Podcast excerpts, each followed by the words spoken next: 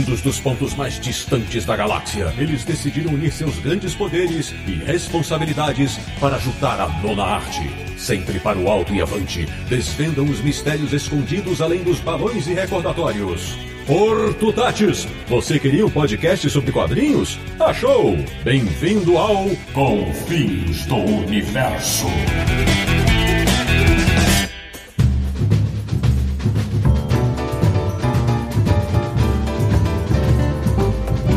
Bem-vindo, bem-vindo! Está começando mais uma edição de Confins Universo, o podcast mais flecha ligeira da internet brasileira quando o assunto é história em quadrinhos, que é o podcast do Universo HQ, o site que tem o convite do casamento do fantasma, www.universohq.com. E o programa de hoje vai relembrar mais um capítulo valiosíssimo do mercado de quadrinhos no Brasil. Eu sou o Sidney Guzman, falou excepcionalmente de socorro no interior de São Paulo e lembro com carinho do Almanaque da Vaca Voadora. De Petrópolis, do Rio de Janeiro, ele que é o mais jovem da turma, mas sabe bem porque até hoje se fala em gibi. Samir Naliato. Sidão, você tá precisando de ajuda aí? Você acabou de pedir socorro? Pois é. Não, mas ó, a cabeça do jovem Samir explodiu quando descobriu que RGE era editora da Globo, mas não se chamava Globo. Isso nós vamos falar já já. Da República de Piranga em São Paulo, um cara que sabe que Jujuba não é só o nome de uma bala de goma. Marcelo Naranjo. Relembrando uma época na qual o quadrinho tinha até slogan. Todo dia é sexta-feira, toda hora é meia-noite. Olha aí. E abrindo nosso timaço de convidados, os dois retornando ao Confins do Universo. O primeiro, falando de São Paulo, um craque do jornalismo, que sabe muito bem que em outros tempos era possível sim um império de comunicação ser construído a partir do sucesso das histórias em quadrinhos. Meu amigo Gonçalo Júnior. Boa noite, Sidney. Boa noite ao pessoal do, do Universo HQ, convidados. É um, mais uma vez, é um prazer estar aqui para falar da história dos quadrinhos brasileiros. E completando esse esquadrão do episódio de hoje, alguém que já esteve lá dentro e veja só, até visitou o sítio do Pica-Pau Amarelo. Gustavo Machado, maestro, muito bem-vindo. Boa noite, Sidney, boa noite a todos. Estou muito emocionado aqui porque a gente vai falar de um lugar que tem uma, uma forte lembrança na minha memória afetiva. Vamos ver se eu lembro de, novamente de tudo. Vai ser legal. Pois bem, meus amigos, o programa de hoje é para relembrar ou apresentar para os ouvintes e leitores mais novos um pouco da trajetória da RGE, a Rio Gráfica Editora. E tem muita história para contar, então prepare-se, pois hoje o papo está carga pesada.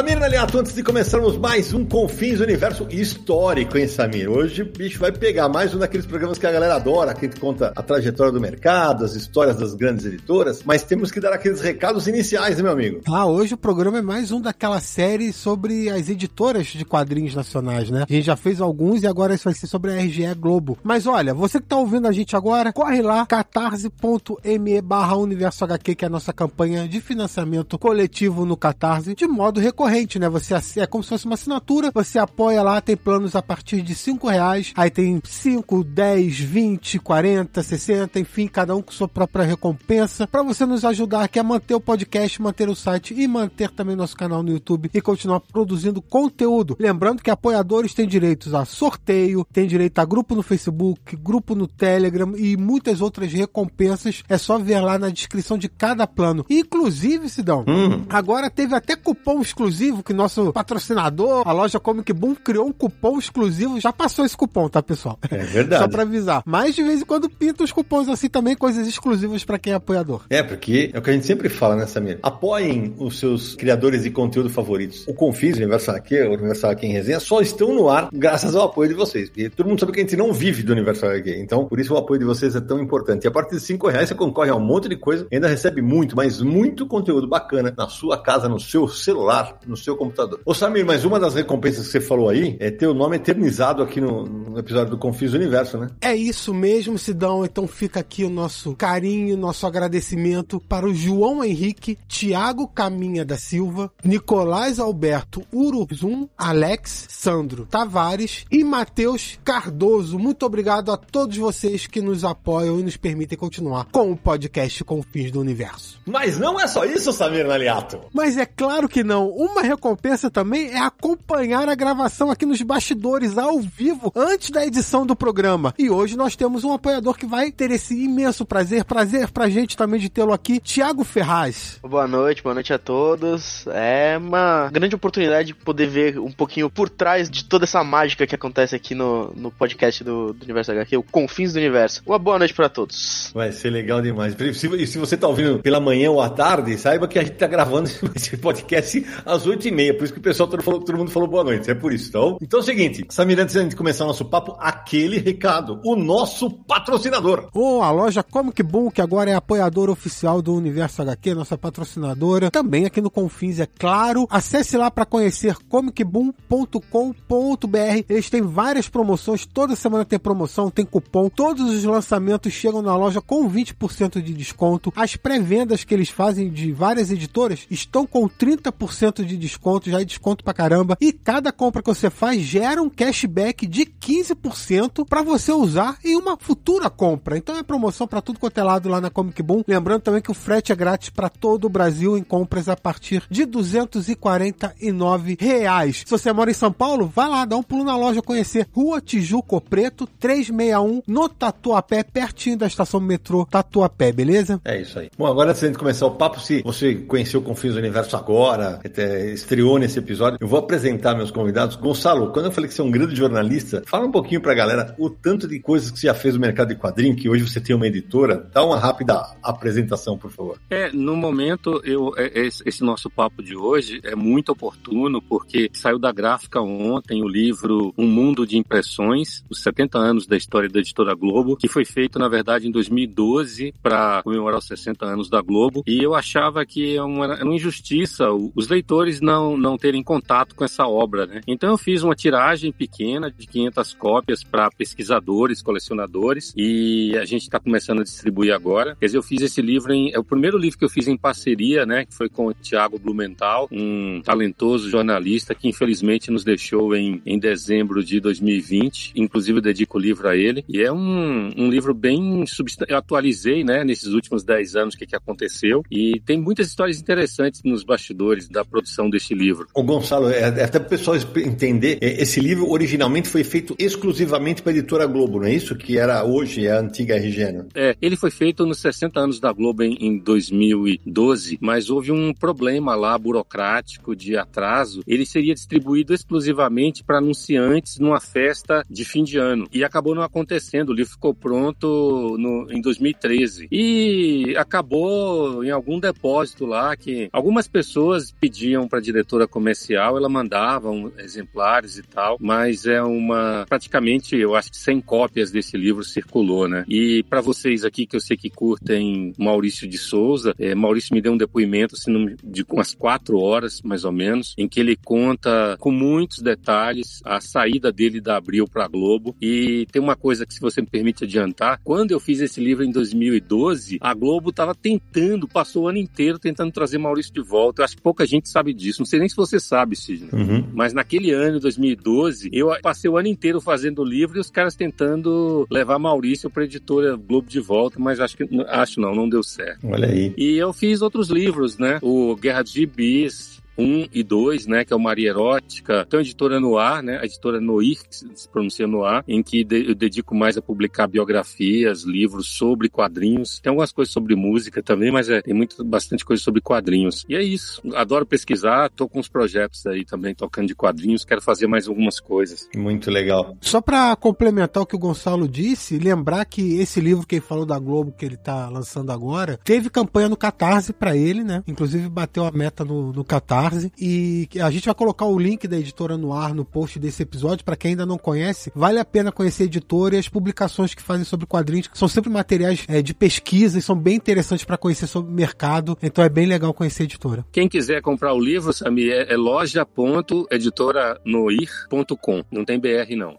.com. Já tá a dica aí. Agora eu vou apresentar nosso segundo convidado, que é um craque do desenho no Brasil. O cara tem é, grandes histórias com os quadrinhos. Vocês vão entender agora porque ele falou que ele estava emocionado, porque o Gustavo trabalhou na RGE, né? Conta, Gustavo, um pouquinho sobre o tanto de coisa que você já fez. Pois é, então. Eu, esse ano, em janeiro, eu fiz 45 anos que eu comecei exatamente na Rio Gráfica Editora, RGE, em janeiro, 17 de janeiro de 1977. Tinha 18 anos recém-feitos e consegui um emprego, né? Assim, imagina como desejo de história em quadrinhos, meu primeiro emprego já dentro do que eu queria mais fazer na vida, que eu sonhava fazer desde criança, né? Desde meus 8, 9 anos, que eu tinha na minha cabeça, eu vou ser desejo de história em quadrinho, não queria mais nada. E desenhei muito quadrinho em casa, né? Fiz muito quadrinho que só eu li, tá guardado, tá tudo guardado até hoje aqui. E comecei ali respondendo um anúncio de jornal que saiu no Globo, né? Que é o jornal da família Marinho, que a EGE faz parte, e dei a grande sorte de conseguir o um emprego, né? Que legal. Competir. Era preciso de desenho com experiência, eu não tinha, mas consegui. E ali começou, né? Ali foi, foi uma maravilha, é que eu quero lembrar hoje. Algumas histórias saborosas Vamos falar muito disso. O Gustavo teve conosco num episódio sensacional sobre a Grafipar. Se você não ouviu, ouça, porque é, é, sensacional. É absolutamente sensacional. E o Gustavo, cara, ele tem uma carreira gigante nos quadrinhos. Ele fala algumas coisas, Gustavo, que você fez, vai? Então, eu comecei na,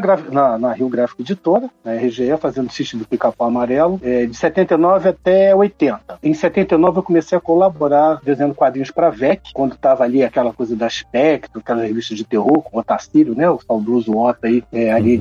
Um monte de coisa bacana. E a Grafipar também de Curitiba, que começava com quadrinhos adultos, eróticos. Então foi ao mesmo tempo. Teve uma época ali em 79 que eu tava. Eu saí da Rio Gráfico, eu pedi as contas para poder ficar em casa e dar conta dos freelancers, né? Porque eu, eu queria desenhar um monte de coisa. A, a Rio Gráfico já estava assim meio. A gente já estava um pouco decepcionado com o material lá dentro, o pessoal não estava nos estimulando muito. Eu pedi as contas, mas assim, amigavelmente, continuaram me passando trabalho do, do sítio para desenhar por fora. Foi na época que teve a, a mudança lá do estilo de desenho gráfico, mais cartoon, e comecei a fazer para VEC e para Grafipar. Acabei me mudando para Curitiba para trabalhar na Grafipar em 80, fiquei lá até 83. Em 83 eu fui para São Paulo, mas aí eu me dediquei a desenho animado, para comerciais de TV. Fiquei cinco anos fazendo propaganda de Bom de Boca, Snoopy, é, um monte de, de coisa aí que vocês devem lembrar aí da juventude. E em 88 eu voltei para os quadrinhos é, um convite da editora Abril, estava começando a produzir Trapalhões em quadrinhos, Gugu em quadrinhos e Sérgio Malandro em quadrinhos. E eu fui fazer parte do staff lá e aí depois desenhei Disney também para Abril, até 97 quando desmantelaram lá o setor de quadrinhos da, da Abril, né?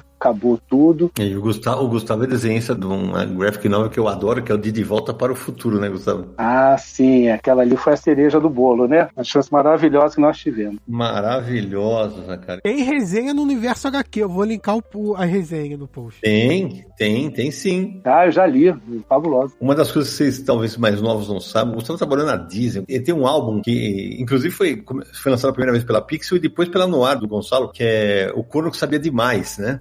Zózimo. É o Zó, isso mesmo. Zózimo, é, é, que a primeira vez saiu só como o corno, né? Que saia demais, né? Na primeira vez, não foi o título? Na Pixel? É um subtítulo, As Aventuras de Zózimo Barbosa. Ah, é verdade, você tem razão. É isso aí. É As Aventuras de Zózimo Barbosa com o Vanderlei Antunes no roteiro. Em 2019 lançou também Isso Não É um Assassino, não é isso, Gustavo, que você lançou pela SESI? Isso, é um álbum autoral com o Hugo Aguiar, que criou o roteiro, saiu pela SESI. Esse cara já fez muita coisa boa, cara. Vocês não têm noção. Procurem porque é, é impressionante. Agradeço aí que você tá sempre me achando a bola aí. Obrigado. Não, mas você é bom demais mesmo. Você é bom demais. Obrigado. Fez história de terror, fez história de humor, fez Disney. É impressionante, cara. Ele é muito eclético, cara. Erótico. Erótico, bem lembrado. Agora, Marcelo Naranja, é o seguinte: como você é o mais velho de todos aqui, é. Ah.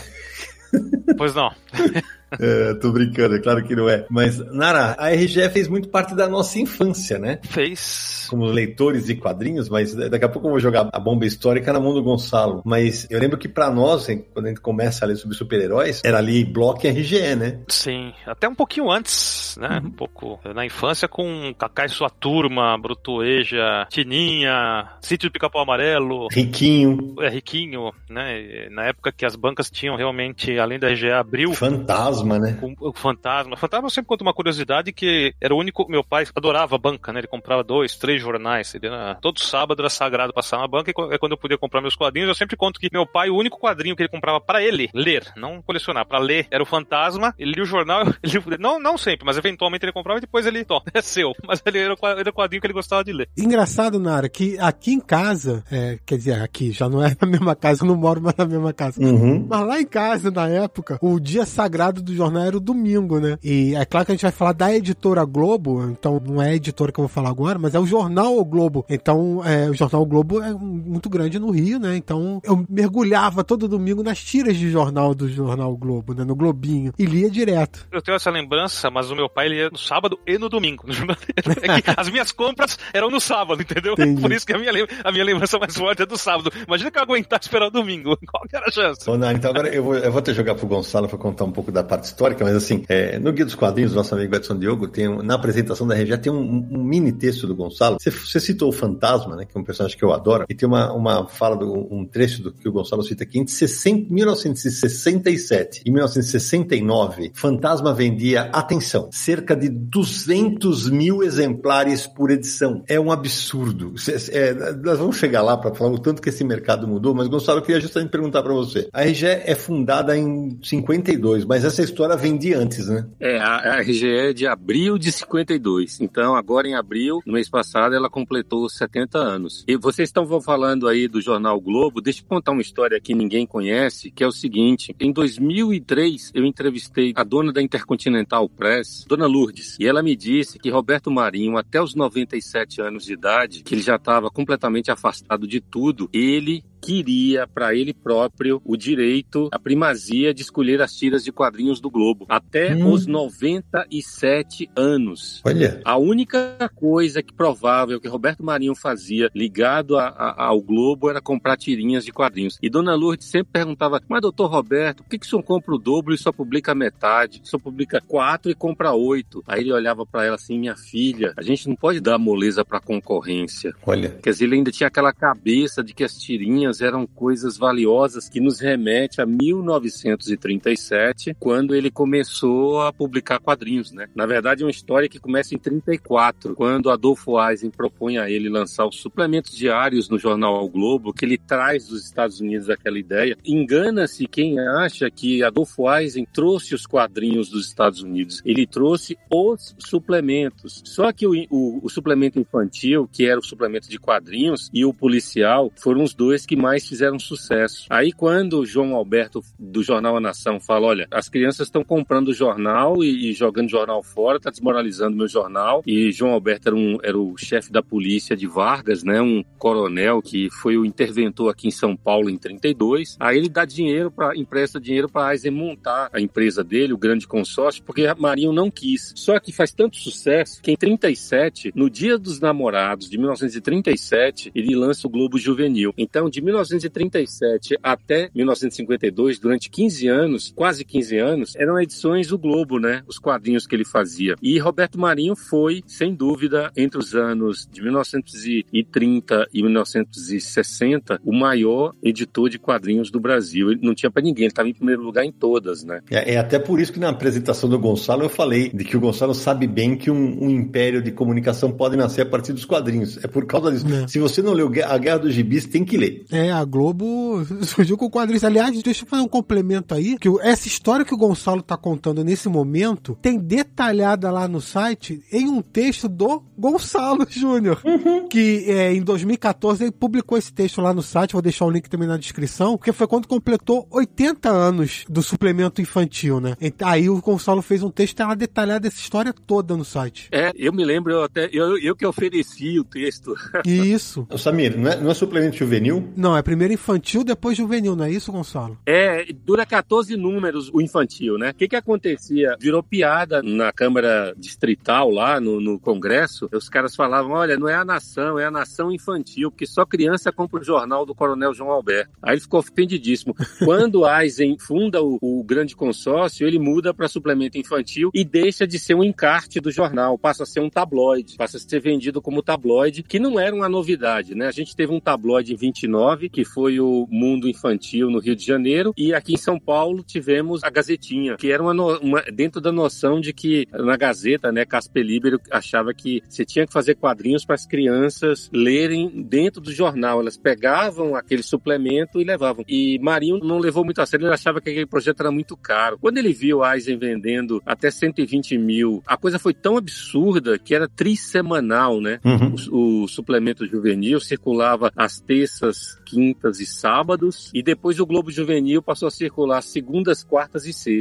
E ainda tinha quadrinho no domingo, que era depois lá na frente, que é a revista Júnior, né? Havia uma distribuição de, de quadrinhos aos domingos, dentro do que Samir falou que o dia de, de quadrinho também era domingo. Então as pessoas iam muito para a banca comprar. Então o Júnior que lança Tex no Brasil, ele começa a circular em fevereiro de 51 aos domingos. Depois passa a, a circular às terças. E aí Marinho resolve. Marinho lança o Gibi, né? Isso. O Gibi 1939, que na prática só tinha o nome Gibi, mas era conhecido como Gibi trissemanal, porque eram três edições por semana. Então você tinha 12 números por mês, dava 144 edições por ano, de 32 páginas cada. É, era uma coisa louca. E aí ele foi, aí tem aquelas histórias, né, que, que ele toma os personagens de Adolfo Eisen. E hoje em dia, você aí tá, fala gibi, vou ler meu gibi, é por causa disso, por causa dessa publicação. Exatamente. Virou sinônimo de quadrinho no Brasil, né? Isso. Mas tem um pouquinho a ver também com o lado pejorativo. Porque quando o Roberto Marinho se torna um grande editor nos anos 50, aí vem aquela campanha dos inimigos dele dizendo que os quadrinhos induziam ao crime, à prostituição, transformavam os leitores em homossexuais, dava preguiça mental, desnacionalizavam, era coisa de comunista, aquela coisa toda. Aí eles colocavam assim no jornal: Roberto Marinho é, envenena a alma da criança brasileira com os seus gibis. Aí ficou gibi, gibi, gibi, gibi. Então tem duas possibilidades. As duas estão corretas. O que vocês falaram e essa outra. A partir dos anos 50, gibi vira um sinônimo de 50 e 60, vira um sinônimo de coisa ruim, nociva. E antes teve essa fase de vender muito, né? Porque tinha o gibi trissemanal, tinha o gibi mensal, e aí depois tinha o Globo Juvenil, o Globo Juvenil mensal, várias publicações, né? Então Marinho entra para concorrer com Eisen, toma os personagens de Eisen, os principais, né? Os grandes heróis, ele toma, ele toma no sentido de, de, de competição, né? De comércio. Ele foi lá e, e pagou mais pro cara, o cara transferiu pra ele os personagens. Acho que é legal citar uma coisa que é tão bacana essa história, essa trajetória dos quadrinhos no Brasil, que nessa época, tinha material que vinha de fora que tinha que ser editado e traduzido, né? E muitas vezes tinha gente que não sabia nem o idioma inglês. Então, eles pegavam, eles simplesmente adaptavam a partir dos quadrinhos, né? A partir da arte, né, que você tá falando. Isso, eles inventavam o texto a partir da arte. Uma doideira, né? É, não é, não é em todos os quadrinhos, deve deixar claro isso, né? Não, não.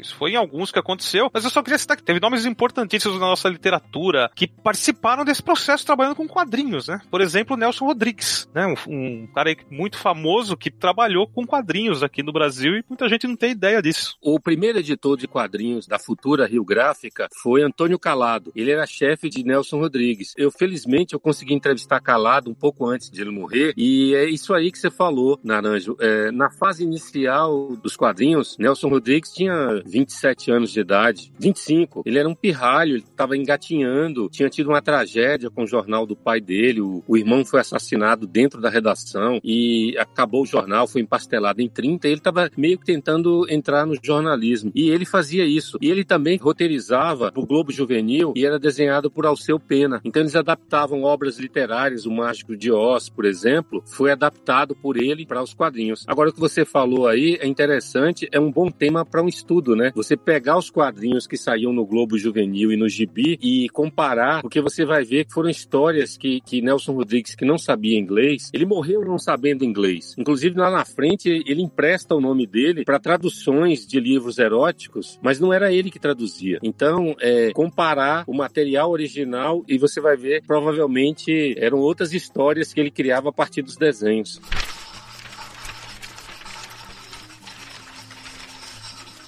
Ô, Gustavo, uma coisa louca, né, dessa época que acho que a galera mais nova talvez não consiga fazer esse exercício mental, mas assim, pra molecada, aqueles gibis que chegavam três vezes na semana, aqueles suplementos, aquilo era televisão, né, era o cinema, era, era a internet de hoje, né? Sim, gostaria até de lembrar uma, uma, uma feliz coincidência que eu nunca tinha percebido isso, gente. O meu primeiro emprego foi na Rio Gráfica, né? Eu era leitor de quadrinho, era, desenhava quadrinho em casa desde pequeno. E a minha maior influência para começar a querer desenhar quadrinhos foi na na infância através do meu pai, Maurício. Por quê? Porque ele, na infância dele, entrando na adolescência, ele era leitor do gibi e do suplemento do Globo Juvenil, porque o pai dele fazia assinatura para ele em casa. É, isso no finalzinho dos anos 30, 40. Então eu cresci com meu pai falando do fantasma voador, do mandrake, de todos aqueles personagens do, do espírito, que não era espírito, era o espírito, né? Sim. E eu ficava fascinado, a maioria daqueles personagens que ele falava eu não conhecia, não estava nas bancas na minha adolescência, né? E eu ficava imaginando como é que era, ele falava principalmente do espírito, ele falava que era fabuloso, que era um quadrinho assim arrojado para a época, tanto que em 1945 ele resolveu desenhar uns quadrinhos por conta, ele tinha 13 anos, ele desenhou numas folhas de papel ao maço, mas assim, só uma coisa amadora, né? Mas ele levava para o colégio e alugava para a turma ler na hora do recreio. Ele pôs os níqueis lá, né? Ele ficava do lado lá, o moleque lia, ele pegava, dava para outro. E ele um dia, quando eu tinha oito anos, ele me mostrou esses quadrinhos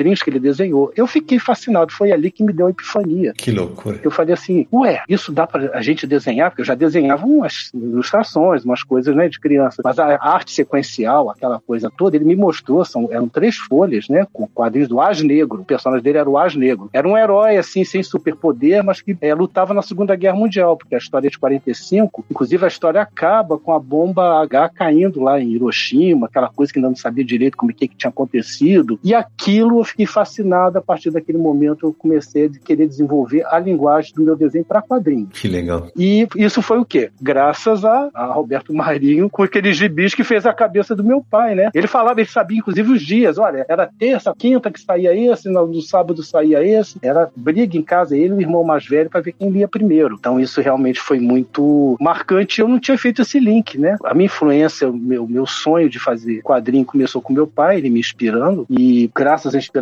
né, ele foi um leitor voraz de quadrinho na, na infância, que era uma coisa complicada, vocês sabem, né? O meu avô era um cara moderno, porque quadrinho não era tão bem quisto, né? Ele fazia assinatura para os filhos, então isso já era diferente. Agora, Gonçalo, em que momento surge a RGE? A RGE surge em 52. Em abril de 52, no Rio Comprido, é fundada uma editora. Marinho queria expandir os, além dos quadrinhos, né? É aí que ele começa a fazer. Ele já fazia revistas policiais, principalmente a X9, porque é um filão muito popular no Brasil. Desde os anos 30, quando saiu Chateaubriand lançou a edição nacional de Detetive, e Eisen tinha lançado contos policiais. E desde a década de 20 tinha uma editora em Porto Alegre, que é Globo, né? Que vai ser comprada lá por Roberto Marinho em 86, que publicava uma coleção amarela e revistas seriadas de revistas policiais. Então ele começa, X9 faz um enorme sucesso, aí a partir de 49, e aí em 52 ele resolve fazer a Rio Gráfica para expandir o negócio das revistas, que ele era uma febre no país, né? Então ele, ele percebeu, por exemplo, que tinha Capricho fazia muito sucesso em São Paulo na editora Abril com fotonovelas, foi a revista que trouxe a fotonovela para o Brasil, porque a Grande Hotel publicava aguadas, né, que pareciam fotos, mas não eram fotos. E aí ele começa, ele lança Querida, ele começa a lançar revistas de cinema, Cinelândia, Radiolândia, e começa a fazer quadrinhos com personagens em cada revista. Aí ele cria Flecha Ligeira, Nick Holmes, Fantasma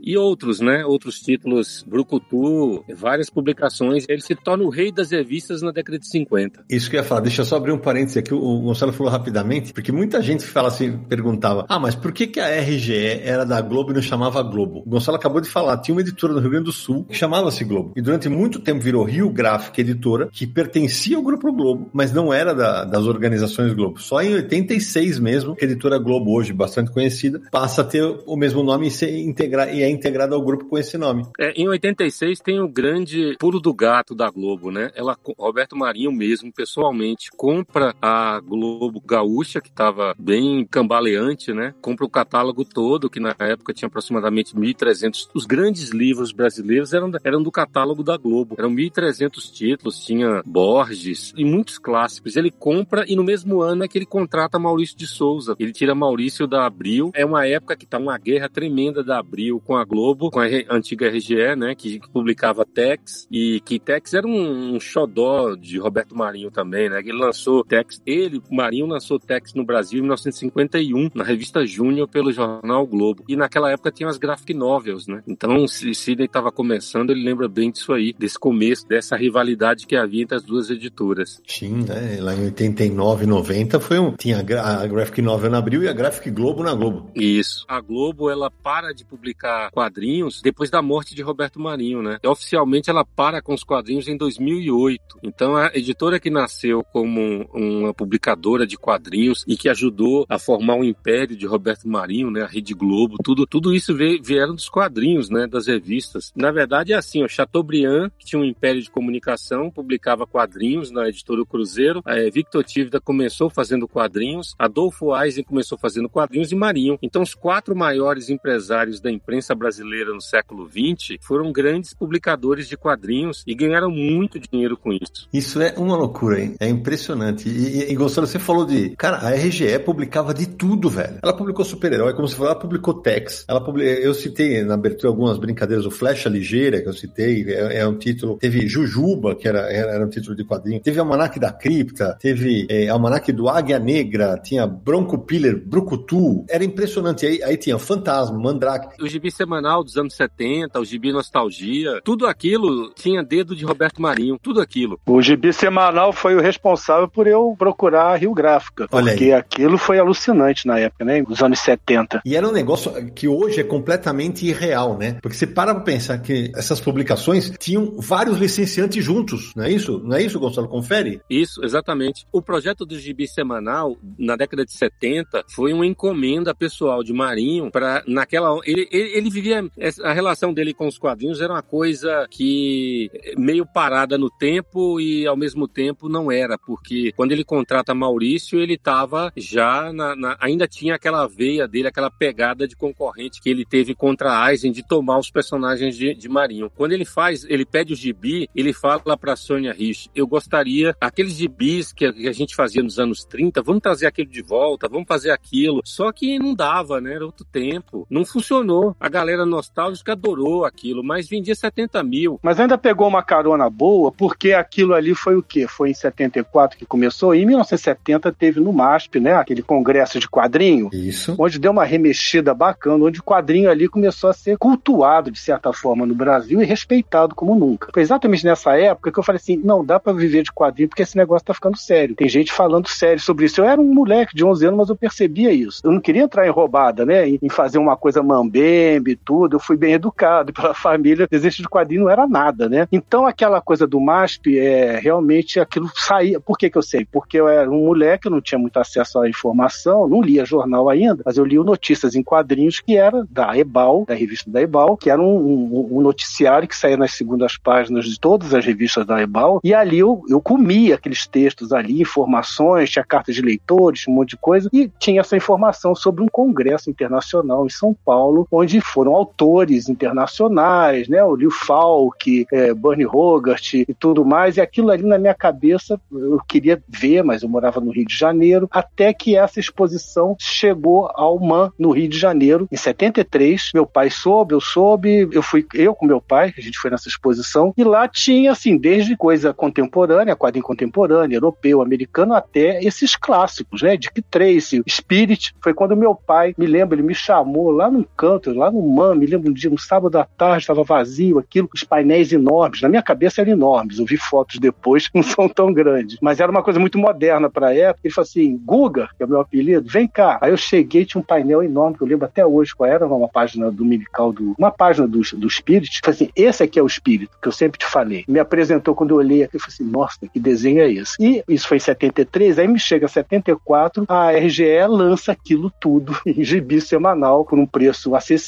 né? Que era em papel jornal. Aí aquilo foi uma loucura. Eu fui fisgado e eu acho que eles estão conseguindo bastante leitores naquele momento, porque o quadrinho estava vivendo esse momento cult, tinha, tinha matérias em jornais falando dos clássicos de quadrinho. A Ebal estava relançando o Flash Gordon, o Príncipe Valente, Jim das Selvas, quer dizer, tava uma onda, né, assim, de revival de quadrinhos. Só que não aguentaram as pernas, né? O gibi semanal, que foram 40 números, começou com sei quantos, mais de 100, 100 mil exemplares, acabou com 35 mil. Que hoje seria, hoje seria um absurdo. 35 mil, falaram, não vai dar mais, que a gente já tá com 35 mil, vendo, agradecendo aos 35 mil leitores. Eu falei, gente, 35 mil. E acabou em 75. Ah, você acabou de citar Flash Gordon e Príncipe Valente. Curiosamente, a RG também publicou Flash Gordon, Príncipe Valente. Assim, o Sidney tava citando aí algumas, era muita coisa. King Features, é, Recruta Zero. Ah, foi a casa, foi a casa da King Features. É, durante pouco tempo até Marvel chegou a publicar ali até abriu pegar tudo de uma vez, né? Publicou ali também é, RGE, quadrinhos da Marvel, até crossover do Superman com o Homem-Aranha publicou. Era muita coisa que publicava. Eu trabalhava nessa época na RGE, quando a RGE pegou a Marvel e a Hanna-Barbera, no final dos anos 70. Eu tava lá dentro fazendo o sítio do Pica-Pau Amarelo. Nesse livro da Globo, eu fiz um inventário, eu fiquei lá com o Tiago dois meses no, nas catacumbas da editora Globo ali no, no, no, no Jaguaré, e a gente fez um, um levantamento de todas as publicações da Rio Gráfica e da Globo desde 1937, quando começou, quando terminou. E Sidney começou falando aí de carga pesada, que o programa ia ser carga pesada. E eu encontrei lá uma pilha do número 3 de carga pesada que nunca foi comercializado. Você tá brincando? Olha, mosca branca. É, tinha mais ou menos uns 60 exemplares. Eu pedi ao responsável pelo arquivo um exemplar de presente. Ela disse que não, que aquilo ali pertencia à empresa, mas a gente, eu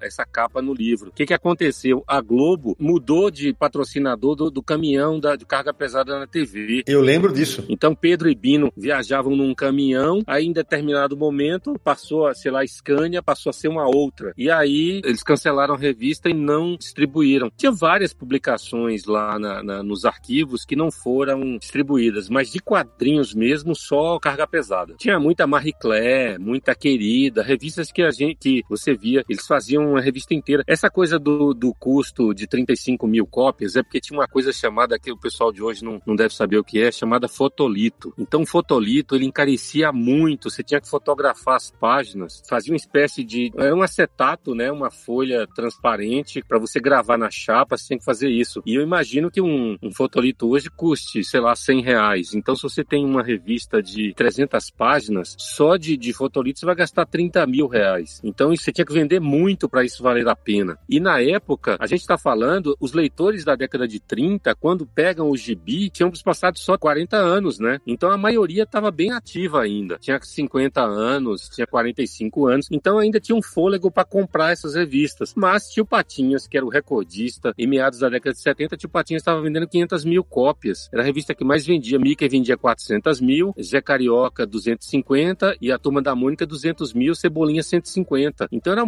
muitas revistas. As tiragens eram absurdas. E a Ebal tinha Tarzan, Superman, durante os anos 70, vendia acima de 100 mil. Homem-Aranha? É, tinha Homem-Aranha também. Era assustador, porque né, nessa época as tiragens eram assombrosas, se consumia muito quadrinho. Hoje a gente fala em tiragens de mil, dois mil exemplares, gente, para títulos grandes. Naquela época, como o Gustavo citou há pouco, uma revista ia ser cancelada vendendo 35, 40 mil exemplares, gente. Pois é, o gibi semanal que durou 40 números foi isso. Caiu para baixo de 35 mil, acabou, corta. O sítio do Pica-Pau Amarelo, o primeiro número saiu com 120 mil exemplares, esgotou, fizeram uma segunda edição de mais 120 mil exemplares. E o número 2 também saiu, duas edições também, repetiu, porque esgotou também o número 2. Era muita coisa. Isso é o que a gente de vez em quando comenta, né, Sidney? Essas tiragens assombrosas dava para fazer o quadrinho por um preço mais barato. Hoje, que é o quadrinho, muita, a gente fala muito de preço de quadrinho hoje em dia, um dos motivos também é a tiragem muito baixa, né? Para você ter o retorno, tem que aumentar o preço de capa, não tem como, né? Não tem o que fazer, não, não há milagre. O milagre não tem. Quanto menor a tiragem, maior é o preço, não tem jeito. E, e na época, o quadrinho era formador de opinião, era formador de leitor. Também é legal citar, não só isso, mas pela concorrência, principalmente entre RG e Abril, a ideia deles é sempre estar na vanguarda. Então tinha uma movimentação de mercado que é inimaginável hoje. Por exemplo, a RG vem com uma revista de terror e faz tanto barulho que coloca uma propaganda na televisão, que é a cripta. Quando eu brinquei de todo dia sexta-feira, toda hora e meia-noite, foi uma propaganda de TV no lançamento dessa revista e que trouxe autores maravilhosos, né? José Ortiz, Alex Toft estava lá, tinha Bernie Wrightson. E se for pegar a lista aqui, nós vamos embora. Também tinha Neil Adams, Paul Gulas, Doug Monte, Carmine Fantini, Steve Ditko. Tinha gente fera mesmo. E a revista fez sucesso. E o concorrente da VEC era o A Pesadelo, a Spectre, a Sobrenatural. E o Ota, que cuidava da sessão de cartas, eventualmente dava uma cutucada, dizendo que se você quer ler qualquer tipo de material, leia aquela revista dos enlatados, que ele se referia à cripta. Não, eu pensei que você ia falar Dítico, o artilheiro, mas tudo bem, deixa pra lá.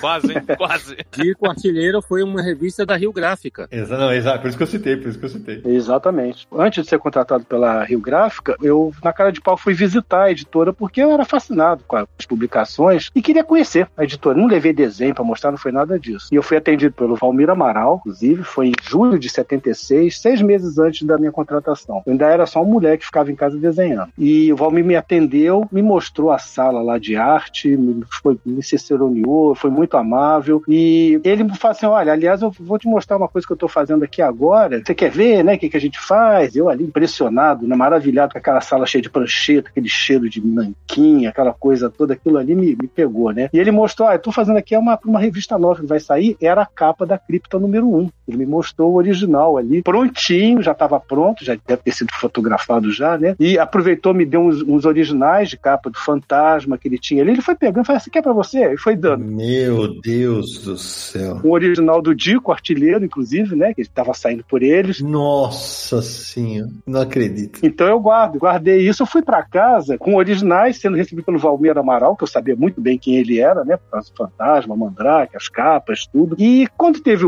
a chamada depois, no anúncio, eu fui na cara de pau porque eu tinha perdido a timidez, né? Assim, eu, eu já, já tinha ido na editora, porque senão eu nem iria. Então essa coisa eu acho que funcionou muito assim também, de ter ido lá, por acaso, não ter amarelado, né? Quando me, me mostraram o anúncio, eu podia falar, ah, não, não é para mim não, é profissional, não sei desenhar nada. Fui na cara, não tinha nada a perder, né? E foi a cripta. A cripta que tava, não sei quando é que a cripta foi lançada, vocês devem saber aí, mas em, em julho de 1976 a capa tava prontinha, eu vi ela ali cheirando a tinta ainda. Foi desse ano, 76. Então.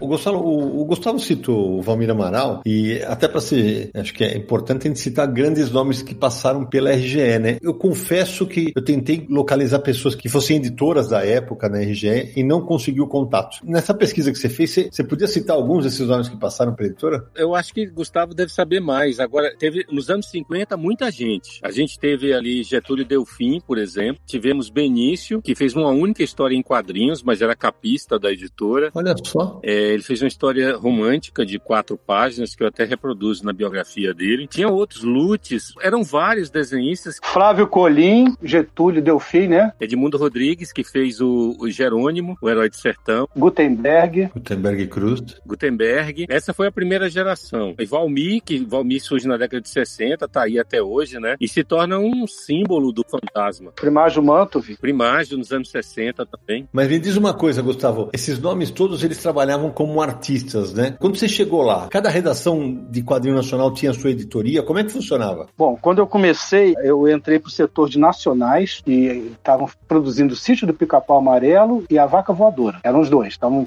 em plena produção. Tinha um projeto que foi abortado, inclusive saiu um anúncio, no, depois eu achei no Globo, na época, que era do Joe Comics, que era um, um gibi do Jô Soares. Jô Soares de travestido de super-herói. Ele de super-homem, de Batman, era uma...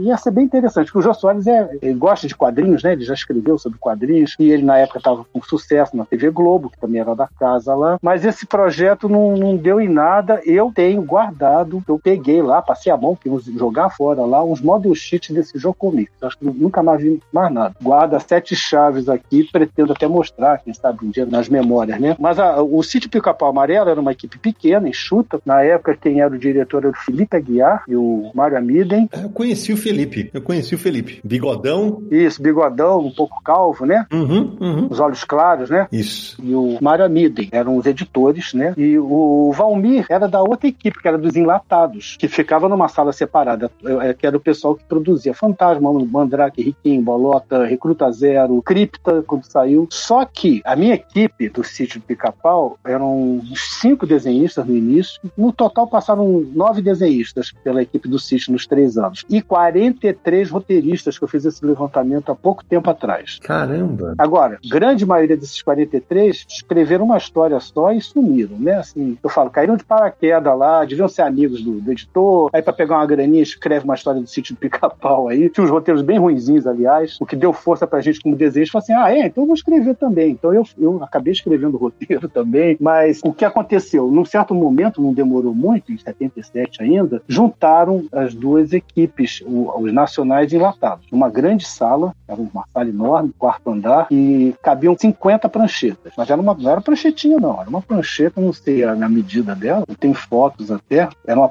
aliás, é a prancheta mais bacana que eu trabalhei na vida, uma mesa de luz enorme, uma coisa, enfim, primeiro mundo. E eram 50. Um dia eu parei, eu saí contando para guardar esse número, né? Então, numa metade da sala ficava a turma dos nacionais, na outra metade tinha um corredor no meio, que dava acesso para os banheiros, na outra metade ficava a turma dos enlatados. Mas todo mundo rodava de um lado para o outro, outro. Tinha a turma dos enlatados que ficava do nosso lado, por exemplo, o Evaldo de Oliveira, era grande capista da cripta, né? Desenhou também quadrinhos. E ele desenhava e escrevia Recruta Zero. Fez a produção de Recruta Zero, é, é, pouca gente sabe, talvez, mas é quase toda feita no Brasil, assim, na, através da Rio Gráfica, né? Sim. Tem um clássico, Gustavo, que é uma sátira do Recruta Zero do Cavaleiro das Trevas, cara. Sim. O Naranja deve ter isso aí. Eu recebi de presente esses dias. Eu não conhecia essa edição. Linda, linda, linda, né? Nossa, cara, eu, eu não tenho. O Deve ter. Sim, sim. Uma mini gráfica, né? Não, não. Essa história saiu no, no Almanac do Recruta Zero, número 1, que foi uma nova edição do Almanac, em 1989, que voltou a chamar de Editora Globo, né? Já era a Globo, então. Isso, isso. E é uma história engraçadíssima, na qual, com o roteiro do, do Otacílio, né? Do Ota, na qual o, o roteirista Frank Milho, autor do Cavaleiro das Bregas, ele, ele, ele, quer fazer um, um quadrinho lá e, e, coloca o Sargento das Trevas, que é o Sargento Tainha. É uma confusão, é divertidíssimo. O traço muda no meio da história. Mas eu acho, vale citar, né? Pode até confirmar para mim, Gustavo, o Recruta Zero, que, que começa a sair com título próprio pela RGM na década de 60, foi um dos grandes sucessos da editora, né? Vendia pra caramba, né? Muito, muito. Eu, eu, na minha memória ainda de criança, infantil, nos anos 60, eu tava começando a ler, eu comecei a ler Disney, né? Foi Tio Patinhas, a minha primeira leitura, Mickey, Pato Donald, Zé Carioca. Depois veio a Ebal, no, em 67, quando veio aquela coisa com os postos Shell, né? Super-herói Shell. Mas o que eu lembro, que eu ia na casa dos primos, da família, é uma coisa que eu comento tam, também, é muito forte nas minhas memórias. Toda a casa tinha um canto que era o canto dos gibis. Que legal. Era uma prateleira, era uma pilha de gibis. E aquilo ali, para mim, era o tesouro sagrado. Eu, eu entrava na casa de alguém e falava assim, onde é que estão tá os gibis dessa casa? Eu ia procurar. Geralmente era assim, era uma coisa meio improvisada, mas era aquela pilha. Então, enquanto eu criançada ia brincar, os primos iam brincar, eu, sem dar muita bandeira, eu ia lá, ficava fuçando, puxava um, puxava outro, porque primo mais velho se via você mexendo, brigava, né? Garoto novo não valia nada, né? Uhum. Então eu tinha um, um, certo cuidado. E o que eu mais via era Recruta Zero, Fantasma e Mandrake. Assim, eram, eram campeões. Dos meus primos, assim, de, que eram já adolescentes, né? Tinha um primo meu que ele tinha, ele botava debaixo da cama. Então todo dia eu ia pra casa da minha tia, todo mundo ia deitar à noite, ele puxava debaixo da cama uma pilha de gibi, era Recruta Zero. Mas ele dava altas gargalhadas, era uma coisa assim, contagiante. Eu, na minha memória, assim, contagiante. Que legal. E vendia muito. E a, a prova do sucesso do Recruta era tão querida que eu, o tempo que eu trabalhei na Rio Gráfica, ali na, na sala, no salão, no setor, no estúdio, o Evaldo trabalhava numa prancheta muito perto da minha, assim, três pranchetas adiante. E eu tenho até umas fotos isso registrado, mas era constante. Ele ficava sentado, ele botava uma tábua apoiada na prancheta, a folha, e ele acho que já ia escrevendo, já ia desenhando o Recruta Zero, ia saindo, o Recruta Zero ia saindo com aquele estilo do Mort Walker, igualzinho, e tinha sempre, assim, uma parede de gente em volta, olhando, apreciando. Só o Recruta Zero. Nem o fantasma que, que o Valmir fazia também, todo aquele gabarito, tinha tanto público em volta da prancheta. E a gente, quando parava um pouquinho a tomar um cafezinho, o quê? Ia bisbilhotar a prancheta de quem sabia desenhar bem, né? Era Valmir, Evaldo. E o Evaldo estava sempre cheio de gente em volta para ver ele criando ali na hora o Recruta Zero. Cara, isso é, isso é impressionante, Samir, porque assim, essa história que o Gustavo está contando, veja, hoje no Brasil a gente só tem uma estrutura que tem desenhistas com várias pranchetas, uma, é, é a MSP. É. Na época a gente tinha na RGE, a gente tinha no, dentro da Abril, um pouco antes a gente ia ter na, no, nas editoras de, que faziam terror. A Block com Edmundo Rodrigues. Na Block, cara. A VEC, né? VEC, nossa. Grafipar. Então, quer dizer, hoje a gente tem estruturas de editoras que a maioria lança quadrinho gringo e tal. É descentralizado hoje em dia, né? Até nas gringas isso. É, sei lá, Marvel, DC, essas coisas. Não, não tem um estúdio que vai todo mundo lá trabalhar, né? Não tem mais essa estrutura. É isso que eu tava pensando, Gonçalo. Uma RGE, não sei se quando você, na tua pesquisa. Cara, quantas pessoas uma RGE empregava numa época dessa? É, olha, Sidney, esse número eu não tenho, mas existem fotos assim impressionantes desde os anos 50. Gustavo ainda pegou uma fase boa dos estúdios é, próprios da Rio Gráfica, mas nos anos 50 era bem maior, porque a, a editora tinha, em média, em, em 1959 eram 62 títulos mensais. Pense a quantidade de revistas que os caras faziam. Isso daria aí, sei lá, 5 mil páginas, não sei. Era um negócio absurdo de, de, de produção. Então eles tinham que fazer as capas, tinha muita revista feminina com contos, porque eh, nos anos 50 eram os grandes ilustradores, né? Eles tinham principalmente, eh, quando você tem Benício fazendo muita capa, é, foi a fase das revistas femininas também, né? De quadrinhos e femininas. Só para ilustrar, vocês falaram eh, Recruta Zero e Fantasma, foram os dois grandes títulos, assim, mais duradouros e mais fenomenais da Rio Gráfica, da Globo. No começo dos anos 80, você tinha a Zero mensal, você tinha edição extra, você tinha almanac, você tinha super almanac, você tinha edição especial. Zero e Fantasma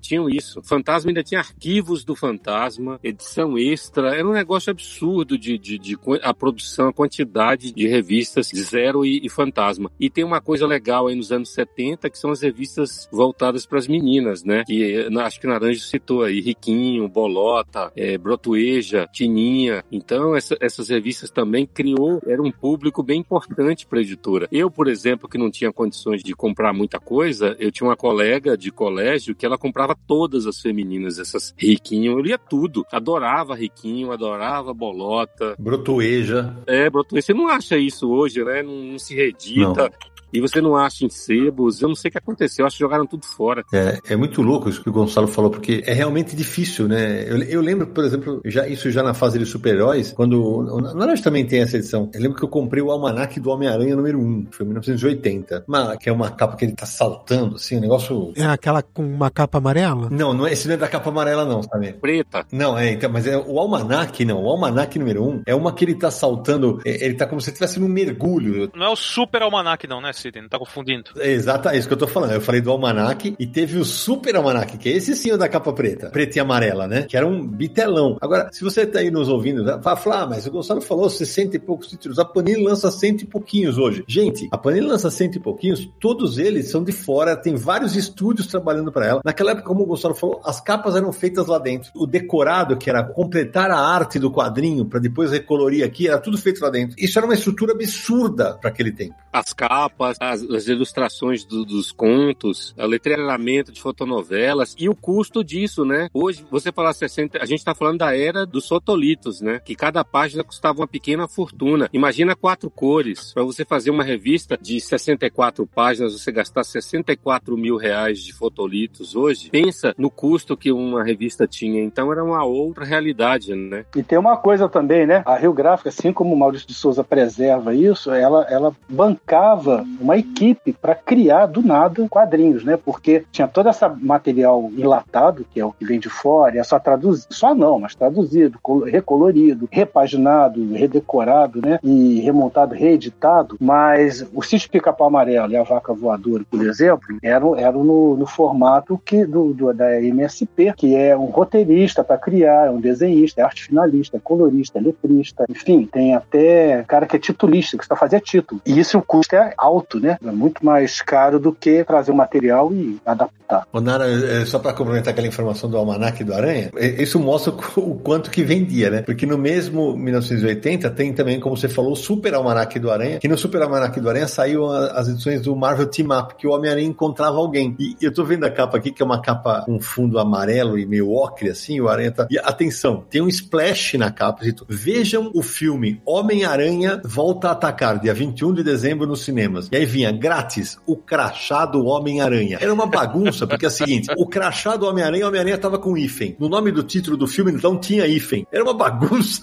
Mas assim, essa edição eu tive guardada durante muito tempo até que eu mandei meus formatinhos todos embora. Sidão, quando você tava falando do almanac do Homem-Aranha, eu perguntei, ah, de capa amarela? Não era. Eu tava me referindo justamente ao super almanac do Homem-Aranha. Exato, eu imaginei. Porque eu tenho essa edição, mas eu não comprei na época que foi lançada. Eu peguei depois em sebo, né? Uhum. E a minha relação com a RGE é diferente de vocês, porque eu não tive relação com a RGE, eu tive com a Globo, né? Porque na minha infância eu lia a Turma da Mônica, então eu lia os quadrinhos que saíam da Turma da Mônica pela Abril ainda. E aí, quando a Turma da Mônica sai da Abril e vai pra Globo, a Turma da Mônica não vai pra RGE, vai pra Globo, porque é o carro-chefe de quando muda o nome da editora, né? É isso aí. Mônica número 1 sai em janeiro de 1987. A RGE acabou em 1986. Então, eu tive Mônica número 1, eu tive Cebolinha número 1, depois Magali número 1 em 89. E essa RGE do, do Homem-Aranha, por exemplo, eu tive retroativamente, depois de pegando em sebo, né? E quando o Maurício vai pra Globo, logo em seguida, cara, em questão de, sei lá, meses ou ano, a Globo vira a maior editora de quadrinhos no Brasil, porque começa a vender assustadoramente, o Gonçalo já fez várias pesquisas sobre isso, e aí é o momento que o quadrinho do Maurício explode pro Brasil inteiro e... Tem uma história aí, Sidney. Em dezembro de 1986, no comecinho de dezembro, Maurício fecha com a Globo, tá? E aí, o que que acontece? É uma coisa que eu detalho isso isso no livro. A grande meta de Maurício era não interromper a coleção. Ele não queria ficar um mês sem circular. Isso mesmo. E aí há uma sabotagem na editora Abril e as revistas de janeiro desaparecem lá e ele tem que pegar uma operação de guerra. As revistas são impressas na Espanha, tá? E é a Globo contrata um Boeing baú, digamos assim, né? Um, um avião de carga e essas revistas são trazidas, uma tiragem três vezes maior, são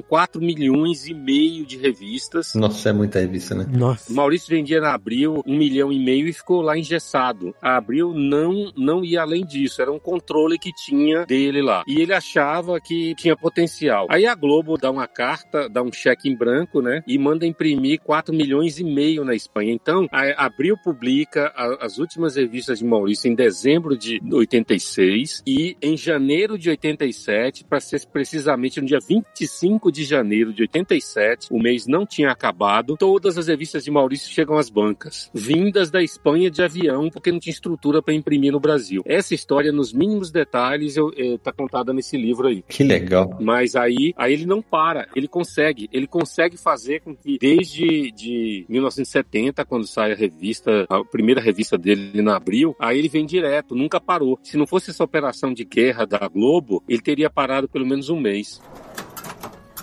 Thank you.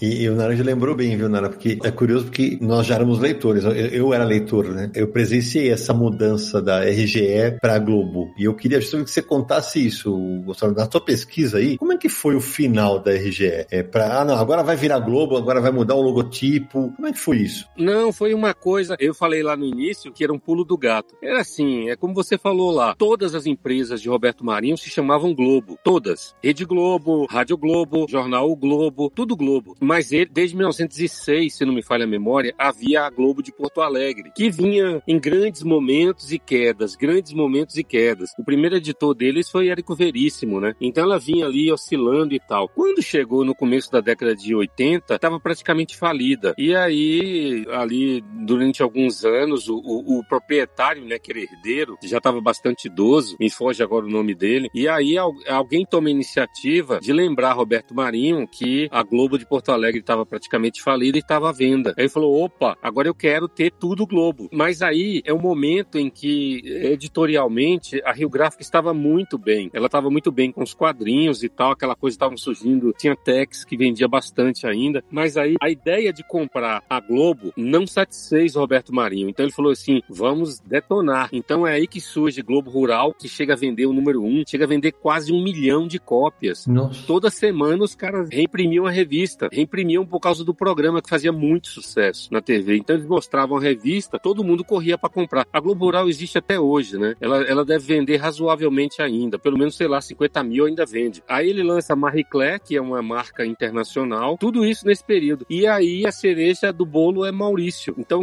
naquele períodozinho ali de cinco meses, entre agosto, quando ele compra a Globo de Porto Alegre, e janeiro, quando Maurício estreia, nesse período aí, a Globo dá um, um up, né? Ela dá uma virada aí, lança Globo Rural, lança Marie Claire, lança Criativa, várias publicações adultas, né? Aí cria um novo gás da pra editora, que ele resolve realmente investir, só que a Globo, a editora Globo, ela passou desde esse período até o começo do, do século 21, ela passava sempre no vermelho. Ela recebia muita grana, muita injeção da... Mesmo Maurício vendendo 4 milhões e meio de revistas, ela tinha um custo de produção muito alto e tinha que injetar grana lá. Então, a partir de 2003, ou fecha a editora, ou ela passa a andar com as próprias pernas. Então, desde 2003, que tem um, um gestor lá que tem conseguido fazer com que a editora exista com as próprias pernas. É, e o Maurício sai de lá em 2006 para em 2007 ir para Panini, depois de 20 anos, né? Ele fica 20 anos na editora Globo. E, e é curioso, Naranjo, essas, dessas horas você se sente velho e ao mesmo tempo testemunha da história, né? Porque quando eu vou para a Globo em 1990, cara, tinha três anos de editora, como editora Globo, né? É, eu chego lá para ser redator, para trabalhar com.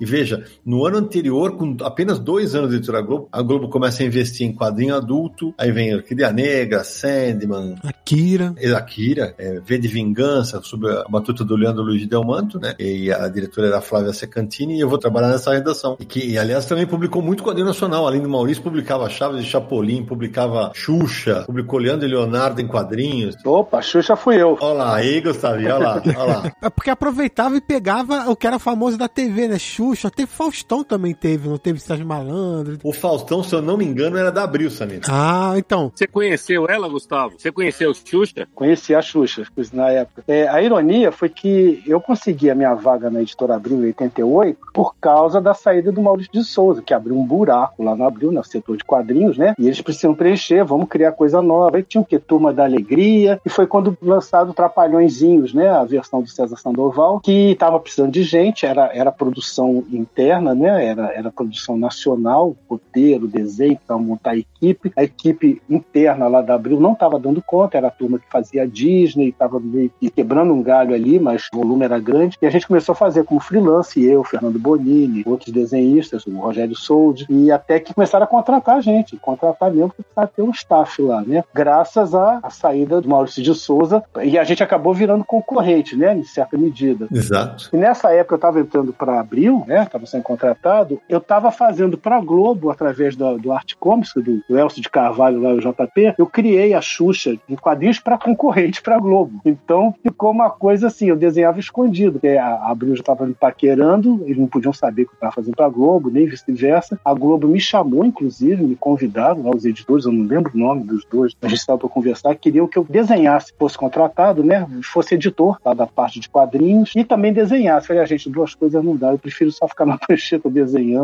não ia dar conta. Eu já estava recém-contratado pela Abril, estava tudo certinho lá, estava gostando muito, mas eu voltei, de certa forma, eu criando a Xuxa, através do estúdio do Elsa, da Art Comics, eu voltei para minha velha RGE, né? Quer dizer, eu criei uma personagem lá que depois eu, eu não continuei, eu fiz as primeiras histórias, as capas, mas depois quem continuou foi o Henrique de Farias e o Paulo José, que seguiram muito bem. É isso mesmo. E Samir, só para arredondar aquela informação que você falou, por incrível que pareça, o Faustão, a revista dele era na Abril, foi de 91 a nove... é, de março a outubro pela editora Abril, e é, apesar do, do, Faustão já estar na Rede Globo na época, né? Sim, é, falando dos quadrinhos de personalidade, Gugu também teve, né? Essas coisas. Isso. É, Trapalhões, né? Tava pela Abril, mas era da Globo, né? Sem dúvida. Lembrei de mais um quadrinho nacional, Turma do Arrepio também era publicado pela editora Globo. Turma do Arrepio, Leandro e Leonardo. Se não, você falou de Sandman, Sandman que teve vários problemas durante a publicação, né? Teve tempo que ficou parado, é um hiato, voltou, a Devir ajudou e tal. Mas a Globo, ali no final da década de 80 e início da década de 90, a Globo também publicou V de Vingança, primeira vez no Brasil foi pela Globo, né? Publicou esse material. Também a Globo publicou Dreadstar, Moonshadow, publicou, cara, aquele novo universo da Marvel. Gilgamesh. Sim, aquele novo universo da Marvel foi pela Globo, né? Marvel Force. Foi muitos materiais, até chegar ali em meados da década de 90, quando tentaram dar mais um gás de quadrinhos, publicaram a revista Wizard e títulos da Image, né? Em concorrência ali com a Abril. A Abril publicou algumas e a Globo outras. Então a, a Globo também trouxe a Image pro Brasil. É, com o final da Globo, do, quando o Maurício sai da Globo, praticamente os quadrinhos acabam. Mas eu queria voltar para o cenário da RGE para perguntar uma coisa pro Gonçalo. O Gonçalo tem uma. Hoje é, uma, é um negócio maluco a gente pensar, porra, hoje as editoras praticamente estão todas em São Paulo. E lá no começo dos quadrinhos, lá atrás, as editoras eram todas do Rio. Mas a RGE, nos anos 50, 60 e 70, pega a fase que havia a concorrência São Paulo e Rio de Janeiro, né? Porque aqui tinha Abril e tinha a RGE forte no Rio, né? É, aí tem uma migração. A Abril, ela, ela, por causa daqueles fascículos que vendiam horrores a partir de 65, eles chegam a vender durante quatro anos, 200 mil pessoas compravam aqueles fascículos da Bíblia. Nossa. 200 mil pessoas completaram a coleção. Isso fez a Abril lançar Realidade, lançar Veja, lançar Placar. E aí Abril meio que cria um polo editorial poderoso em São Paulo que vai se tornar o maior de todos, né? Aí ela começa a investir nos quadrinhos, começa a vender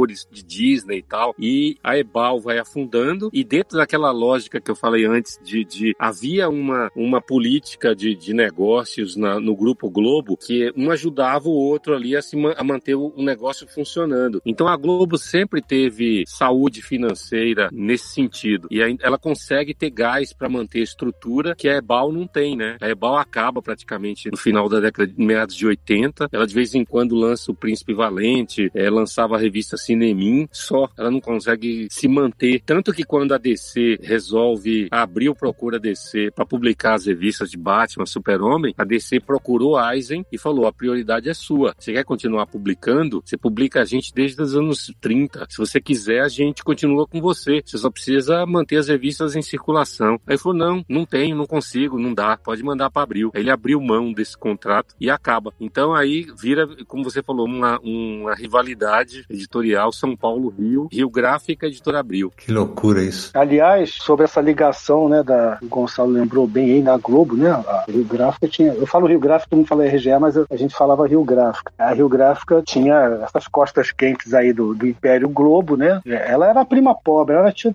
o pessoal reclamava lá, me lembro os editores falavam assim que não dava devida atenção, como a TV Globo era tudo aquilo já, o jornal Globo, poderoso, e a, a RGE era uma coisa assim meio que é, investia, fazia um projeto, a coisa, ah, não vai dar, não vai adiante. Mas eles davam, de certa forma, alguma força. Por exemplo, o sítio do Pica-Pau Amarelo começou junto, o gibi, junto com a TV, né? Que era o programa de televisão, a série, que saiu pela Globo pela TVE, em 77, foi junto. Começou a sair os capítulos do sítio Pica-Pau, começou a sair o gibi nas mãos. E eu, até uma vez, eu fui lá nos estúdios lá para pegar uma referência, tinha que fazer o baú da canastra da Emília, eu tive que desenhar lá. Então a gente tinha um acesso direto. E para mim, o que foi o grande prêmio foi um dia quando chegaram falando assim: olha, vai começar a sair quadrinhos do, do sítio no Globinho Super Colorido. Eu falei, caramba, aquilo para mim era. O Globinho Super Colorido foi uma coisa que foi o primeiro contato que eu tive com quadrinhos na Globo, diretamente como leitor, em 72, quando começou a sair nas, aos domingos, né? Aquele suplemento. E eu ficava maravilhado. Pedia pro meu pai, ele comprava pelo menos o jornal no domingo, colecionava. E ali eu comecei a ver aquele material todo. E de repente eu vejo um dia chegando com um roteiro para mim e falo assim: ó, você vai desenhar isso aqui, não é pro gibi, não, é pro, pra página dominical. Então, na minha cabeça aquilo explodiu, que era uma coisa muito. É, eu sabia que o, jor, o, jornal era a mídia onde o quadrinho começou, principalmente nos Estados Unidos, né? É, antes de virar comics, de revistinha, as tiras, as páginas dominicais, e de repente estava saindo o desenho nosso da equipe lá, né? Não só eu desenhei, né? Todos roteirizaram, junto com Fantasma, com Tarzan, com Flintstones, com aquele material que eram os tops dos comics, né? Do, dos, dos syndicates americanos. E durou assim um bom tempo, acho que um ano, todo domingo saía uma tirinha. E por causa disso, o, o Globo dava essa força, né? Pra gente, até para uma mídia mais forte, né? Pro sítio. Devia ajudar na venda do gibi, com certeza. Tinha uma coisa muito pessoal de Roberto Marinho nesse processo, Gustavo, porque pela pesquisa que eu, as pessoas que eu ouvi, várias tentativas foram feitas para fechar a Rio Gráfica desde a década de 70. Pelo custo alto que tinha a editora, era um custo alto. E ele não, ele queria, ele falou: olha, bota isso aí no bolo, sabe aquele negócio assim, ó, bota isso aí no rolo que a gente vai manter do negócio. E aí, quando você vê essa guerrinha que Sidney falou da Abril com a Rio Gráfica, os personagens de Hanna-Barbera são o melhor exemplo disso. Se você for olhar na, na cronologia aí, tem um período que eles passam. Primeiro, eles vão para a editora O Cruzeiro de Chateaubriand, que praticamente acaba em 1973. Aí você tinha os Jetsons, você tinha os Flintstones. Como faziam muito sucesso na TV, a Abril pega esse material, aí em determinado momento ela perde esse material para a Globo. Então a Globo passa a publicar Scooby-Doo, Flintstones, Jetsons e tal. Aí na década de 80, de novo a Abril pega de volta e depois a, a Rio Gráfica pega de volta a Globo. E aí vai até o começo da década de 90, você vai encontrar várias coleções de Hanna-Barbera pelas duas editoras, uma pegando da outra. É muito curioso isso. O interessante é que você falou isso do, do, do respeito. Eu já tinha, eu acho que eu já tinha ouvido você comentar sobre isso, do respeito que o Roberto Marinho, né, o doutor Roberto Marinho tinha pelos quadrinhos, né? Isso já tem nos teus livros, lá muito bem narrado. E eu senti isso também na Rio Gráfico. Eu me lembro como ele era respeitado lá dentro. Inclusive, existia uma máxima que, assim, o doutor Roberto Marinho nunca atrasou pagamento de funcionário. E realmente, eu trabalhei três anos lá, havia sempre uma crisezinha. Eu achava que isso era normal, que era o meu primeiro emprego, que o salário tem que pagar no dia. Mas depois, durante a vida, eu vi que não é bem assim, né? São raros os empregadores que são criteriosos, né? Que honram, né? E o, o doutor Roberto Marinho tinha isso, ele pagava em dia, todo mundo tinha um respeito, era uma coisa paternal, é gozado isso. E essa mesma sensação eu tive na Abril, quando fui trabalhar lá, com o Tivita, né? Com o velho Tivita, que todos respeitavam ele, falavam dele assim com, com, com respeito, com uma. Com uma é, nunca vi ninguém falando para ele, ah, é porque ele fez isso, fez aquilo, não. Então eram grandes patriarcas, né? É, como o próprio Adolfo Eisen foi para Ibal, né? Quer dizer, eram pessoas que amavam os quadrinhos. É isso que eu ia falar, isso é uma coisa curiosa, né? Porque os dois viraram dois magnatas da comunicação e, e evidentemente evidentemente, seus herdeiros não têm pelos quadrinhos o mesmo carinho que eles tiveram e eles seguraram a onda dos quadrinhos durante muito tempo, até por gratidão, né? Porque eu quero crer que eles sabiam que ó, os impérios das duas empresas começaram com quadrinhos, né? É uma memória afetiva, né, que eles tinham. Roberto, quando abriu, fez 50 anos, eu, eu conversei com ele, eu trabalhava na Gazeta Mercantil, e ele falou: olha, enquanto eu for vivo, o pato vai existir. Essa frase é maravilhosa. Nem que seja de, de forma holográfica, mas você vai ver o pato brilhando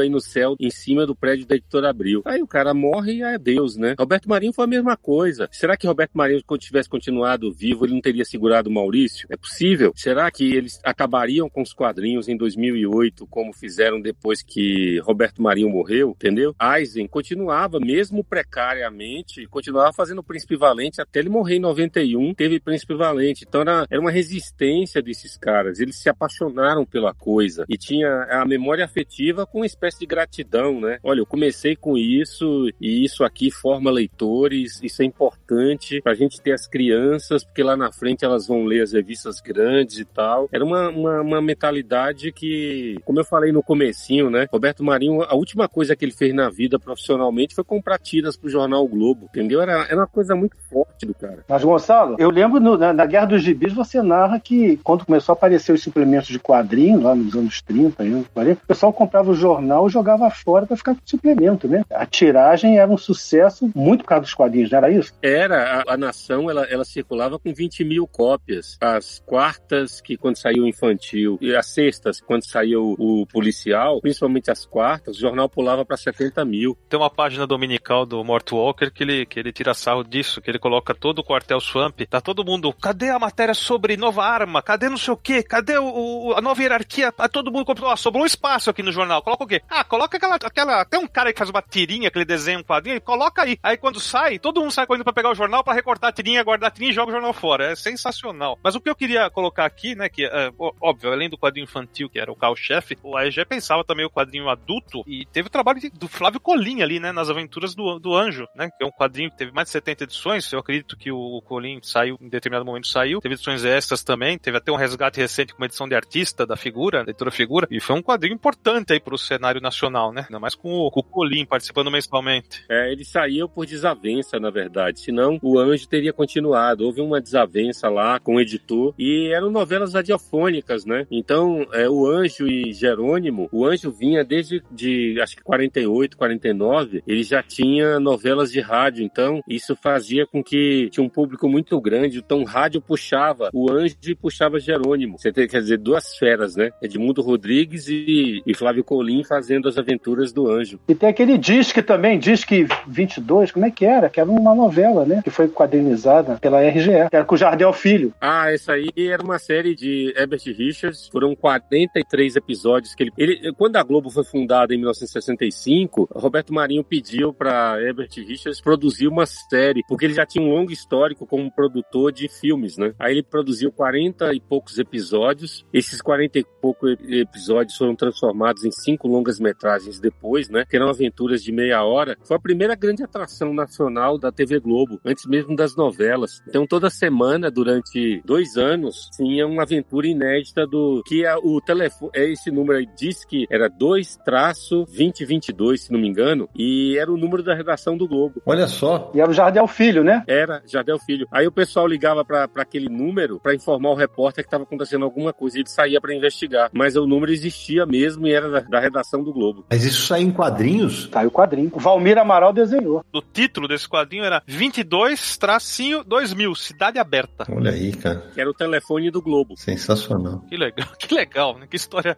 bacana. Eu fico pensando que é uma pena que esses episódios todos tenham sido mutilados para fazerem cinco longas e isso não esteja disponível para as pessoas, porque era uma série policial. Fala-se muito do vigilante rodoviário, mas esse personagem de Jardel Filho aí, o, o, essa série Cidade Aberta, é sensacional também. Herbert Richards tinha um orgulho disso aí. Ele, tanto que foi pro cinema. E esse quadrinho é esquecido, né? É, foram cinco longas com acho que quatro historinhas cada longa, e isso foi pro cinema, de tanto sucesso que foi, hoje é completamente esquecido. Foi muito bem lembrado aí. E a revista saía pela RGE. Tem muita curiosidade na história da, da RGE, né? Muita coisa de, por exemplo, aqueles gibis trissemanais lá, o Globo Juvenil, aquilo tudo teve mais de duas mil edições. É um negócio maluco você pensar quem é que tem essa coleção do Globo Trisemanal hoje? Do Gibi Trisemanal? Sai de dois em dois dias, né? É, três por semana, né? O Globo Juvenil saía terça, quinta e sábado e, e o... Não, o suplemento saía de segunda, quarta e sexta e o outro terça, quinta e sábado. Então todo dia tinha uma edição para você comprar. E como era baratinho, né? Com preço de jornal, a molecada fazia festa. Não, e, e, tinha umas coisas, né, Gonçalo? Porque você falou, eu, eu, antes de fazer a próxima pergunta, você falou de, de títulos que a RGE teve. Ela teve uma enciclopédia em quadrinhos, cara, que foi em 1956, cara. É, pensa, era vendida em banca uma enciclopédia para você usar, o seu filho estudar em quadrinhos, cara, em, em pleno 1956. Dentro daquela política de, de atrair a simpatia dos professores, porque eles criticavam muito os quadrinhos, né? Isso. Enquanto Eisen fazia Vidas de Santos, Eisen, um judeu que fazia histórias de santos católicos para atrair a simpatia dos padres, Roberto Marinho fazia essa enciclopédia aí que era fininha, né? Era meio que, era quase que subsidiada ali. Havia uma política, na, até Jônio Quadros acabar com tudo, o papel de imprensa era custeado em parte pelo governo. Então essas publicações como Edição Maravilhosa, que trazia romances em, em quadrinhos, ou enciclopédia em quadrinhos, tinha subvenção do governo para incentivar a educação, aquela coisa toda. Ô Nara, eu tava fuçando aqui no catálogo, né? Tem seis números de uma revista, o primeiro foi o número zero, tem seis números de uma revista chamada Terceira Geração, uma nova mutação da cripta. Foi, tinha matéria de, de ufologia, tinha tudo. Tem material da Marvel, tem material de Vampire Tales, Marvel Preview, era tudo HQ de ficção científica. Essa era a própria salada. Foi na época da Heavy Metal. Isso, exato. Eu tava trabalhando lá nessa época, foi de 78, acho que estava quatro números só. Mas por quê? Porque a Heavy Metal tava bombando, era importada, né? Mas a gente tinha acesso, material da cripta mesmo era da Yuri, né? E da Crip. E tinha esse aí, mas não deu certo, não. Me lembro que eles tentaram por tudo lá. É, na verdade foram seis números, o Gustavo, tô vendo aqui. E curiosamente o primeiro foi o número zero, terceira geração, uma nova mutação de cripta. E não tinha nada a ver a cripta e o material da Marvel, velho. Foi a mutação que falhou. Esse número zero, rapaz, é o mais fácil de achar. Essa coleção é muito difícil. E o número zero é o mais fácil de achar, curiosamente. E era uma bela revista, viu? Era uma bela revista. Era, era nossa heavy metal mesmo, como o Gustavo falou. Tem uma que eu acho que não tem como não citar. Eu, eu diria assim, quadrinhos que formaram o meu caráter. Que é o Mortadelo e Salaminho, né? Nossa senhora, maravilhoso. Acho que na Espanha não tem quem não conhece isso. Aqui teve mais de. Foi mensal com mais de 80 números, além de alguns almanacs. E eram os dois agentes. Tem uma matéria do universo HQ que pode ser linkada sobre esses personagens. Dois agentes secretos atrapalhadíssimos que viviam. Era uma gag em seguida da outra, né? Essa é muita tiração de sarro. Eu não entendia nada desse, desse personagem, nada. não entendia nada. Esquizofrênico, era esquizofrênico o negócio. Era aquilo. Eu comprava aquilo, tentava ler, não entendia nada. Tinha 10 anos de idade. Já que o Naruto falou do quadrinho europeu aí, né? Teve Mortadela e Salaminho e tal. Tem coisas no catálogo da RGE, como por exemplo, uma edição em formato horizontal, meio talão de cheque, de Asterix o Gaulês. Ah, isso é uma coleção. Uma coleção de bolso. Tem a lista aqui, ó. Snowgood, Frank e Ernest, Mago de Id, Mãe, Hagar, Luke Luke, Todo Sentado, Versus, Zezé e Recruta Zero. Então tudo naquele formatinho deitado, né? Sensacional. Eu fui o primeiro, a primeira pessoa no Brasil a colocar isso na internet explicando que era uma série. Foi, foi mesmo. Então, inclusive estão todos aqui do meu lado. Deu um trabalho completar isso que vocês não fazem ideia. Eu acredito. Mas eu, como eu sou muito apaixonado por tirinha, eu consegui dar um jeito aqui. Ah, por exemplo, eu, eu tô aqui fuçando, cara, tem, por exemplo, tem uma revista chamada Cavaleiro Fantasma. 99 números, cara. Cavaleiro Negro, 245 números. Sensacional. Quer dizer, olha o, o tanto de quadrinho que se publicou na RGE, cara. Essas duas revistas que você citou, ele citou o Cavaleiro Negro e o outro, elas fracassaram nos Estados Unidos e fizeram muito sucesso aqui. Então, a maior parte dessas duas coleções aí foi toda escrita e desenhada no Brasil. Isso é sensacional, sabe? E essa é uma informação maravilhosa. Ou pior do que isso, né? O Cavaleiro Negro teve uma época que o Valmir Amaral ele fazia uma gambiarra de pegar um material espanhol, gringo, o Ringo, era um faroeste, um desenho também muito bonito, e ele botava uma capa e uma máscara no personagem lá espanhol e transformava no Cavaleiro Negro. Era uma, uma gambiarra gráfica. Ele não tem muito orgulho de falar isso não, mas ele fez. Era imposição, né? Era trabalho. Dessa época, Juarez Odilon foi um cara bastante atuante, né? Em fazer esses heróis que não davam certo lá e agradavam aqui. Ô, Nara, sabe o que eu tava lembrando aqui, cara? Talvez tenha sido a primeira vez que eu vi uma edição de capa dura de quadrinho. Acho que foi o Casamento do Fantasma, que saiu pela RGE. Ah, é. Bela edição. Você falou agora, eu lembrei dela. Bonita edição mesmo. Eu tenho ela. É, teve o livro de Tex também, né? É, o Tex também é da mesma época, né? Mais ou menos essa época teve o livrão de Tex. 80, né? 1980, né? Pela VEC. É, o Fantasma é antes mesmo. É, se eu não me engano é 79 ou 78. Eu confesso que eu, eu, eu nunca tinha visto, a, a, se não me engano a revista do Casamento do Fantasma sai primeiro em capa normal, que é, é uma imagem que ele tá segurando a, a Diana no colo. Formatinho, formatinho. Isso, exatamente. E aí sai um, um formato álbum europeu. Eu nunca tinha visto uma, um quadrinho naquele formato. Eu lembro que eu fiquei alucinado. Falei, Nossa, é, eu tô vendo aqui no Guia dos Quadrinhos. Em 78 saem duas edições, só que no formatinho. Ô, Sidney, falta um terceiro volume que são os bebês do fantasma. Aí foi uma trilogia. É verdade, tem razão. E me parece que Gustavo tá certo.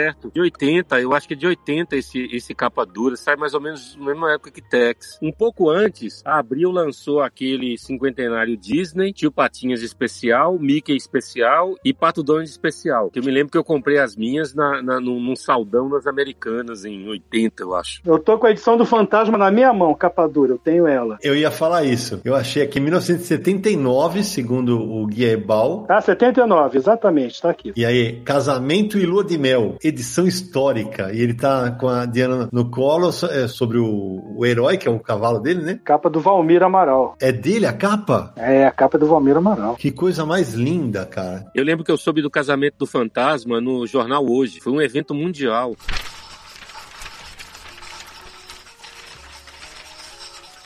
Agora, Gonçalo, fala uma coisa, a gente está encaminhando para o final do programa. Conta para mim, nessa, na produção desse livro sobre a RGE, você conseguiu ter acesso a, a, informações que o público não conhece, que você possa dividir conosco? Isso está nessa nova tiragem do livro? Conta para nós. Muitas, muitas, muitas, porque eles me deram absoluta liberdade para fazer o livro. O livro não foi mutilado, não foi censurado, não foi previamente lido, nada. Eles me colocaram Tiago à disposição para ajudar, e aí eu falei, ó, oh, Tiago, vamos fazer um imersão na editora Globo. Não pediram, mas a gente vai fazer um guia de publicações da editora. Aí ele, como assim? Eu falei, a gente vai ficar de um a dois meses lá no arquivo, onde estavam todas as revistas, desde o primeiro suplemento juvenil, eles tinham tudo, e a gente vai fazer um mapeamento de tudo que saiu e a gente vai anotando curiosidades. E aí a gente foi fazendo isso, montamos esse glossário, né, com as publicações, a primeira e a última. Era um arquivo razoavelmente organizado. E aí eu fui levantando material, muita coisa que saiu na Guerra dos Gibis, algumas coisas muito importantes é, eu separei, precisam ser revistas, e aí eu parti para as entrevistas, né? E eu, o que eu acho mais legal, no, uma coisa interessante que eu acabei usando nessa edição, meio que sem autorização, meio não, totalmente sem autorização, porque eu pedi uma licença histórica, digamos assim, documental, eu coloquei o prefácio dos três filhos de Roberto Marinho no livro. Uau! Espero que eles não me, me processem por causa disso. Por que eu coloquei? Porque é impressionante o texto, você vai, vocês vão ver depois, eles falam da relação do pai com os quadrinhos. Aquele texto não foi simplesmente alguém que chegou e falou bem assim: ah, faz um prefácio aí que a gente assina. Não, alguém entrevistou eles, eles falaram do pai, da relação do pai com as revistas, com os quadrinhos, e eles assinam esse prefácio. Então eu falei: ó, conseguir autorização, não vou conseguir, não, não tem como chegar aos caras, impossível. Eu falei: vou botar, vou correr o risco em nome da memória gráfica brasileira, coloquei isso. E aí eu fui atrás dos personagens, né? Todo mundo que foi possível falar, que estava vivo na época, eu fui atrás. Inclusive Maurício, antigos editores de quadrinhos. E me lembro daquele rapaz que editou Marvel e Tex, me foge o nome dele agora, que é professor lá da Universidade Federal do Rio de Janeiro. Esqueci o nome dele. O Felipe, não é? Felipe Aguiar. Felipe, isso aí. Fui atrás desses caras, fui entrevistando as pessoas. Sônia Rich, que falou de gibi, né? Gibi semanal. E aí, com essas pessoas, eu fui levantando a história. Porque não é um livro 100% sobre quadrinhos, né? Sim. É um livro que eu falo do surgimento da Marie Claire, do surgimento da Globo Rural. Então a gente entrevistou mais de 80 pessoas. Então, por exemplo, eu tive que entrevistar o cara que fundou a, a revista Época, o editor, o editor-chefe, a moça que fez a revista Glamour. Então todo esse pessoal foi entrevistado. Agora, o grosso do livro, eu diria para você, 80% do livro tinha que ser quadrinhos, né? Não tinha como não ser. Se você for olhar aí, de 1937 até 1987, dá, dá o que, 50 anos, você tinha umas publicações de cinema, de de rádio, mas a 90% do que a Rio Gráfica fez era de quadrinhos, né? Material ligado a quadrinhos. Então tinha que ser quadrinhos, né? E o livro tá muito, muito ilustrado. Ô Gonçalo, é, a gente está falando da importância do nome Gibi, que a RGE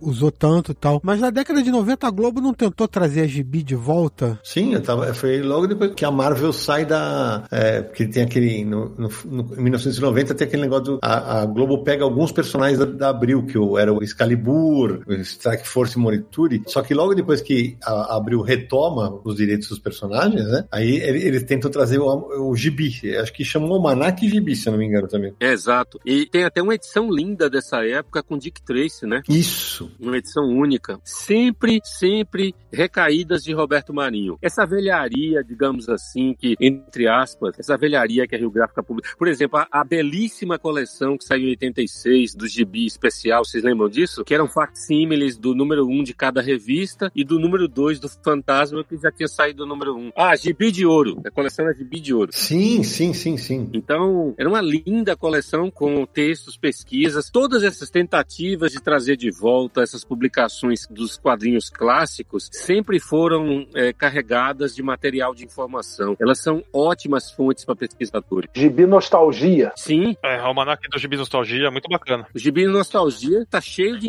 informação. Você consegue ali, você tem um, é todo um contexto de época, como saíam as revistas, tudo. Uhum. Com prefácios do professor Álvaro de Moya, bem legal. É, Samir, só para arredondar, aquilo que eu falei da, da Marvel Force é o seguinte: o Gibi, ele volta tá chamando Gibi mesmo, tá? É, foi em 1993, eu já não tava na Globo. E por informação de bastidores, eu sei que o nome foi utilizado justamente para que os direitos do nome ficassem com a Globo. Então, por exemplo, o número 1 um é o Fantasma, 2 é Marvel Force, 3 é Recruta Zero, 4 é Marvel Force. Durou um ano só, né? Foi pouco. 5 é Mandrake, 6 Marvel Force, 7 Fantasma, 8 Marvel Force, 9 Fantasma, 10 Marvel Force, 11 Fantasma e aí 12 é Marvel Force que fecha. Então era exatamente isso. Então é muito louco porque é o seguinte, nas edições da Marvel, o título era Marvel Force e tinha um gibi assim na, na horizontal, meio de lado. Quando era, por exemplo, o Fantasma, o título era gibi, só gibi, gigantão. Apesar que o número 1 um era gibi, é como você falou, era gibi no canto e fantasma grande na capa. Exatamente. Então foi exatamente isso que aconteceu. Eu só queria comentar que pro Samir chorar um pouquinho agora, um dos grandes super-heróis da EGE que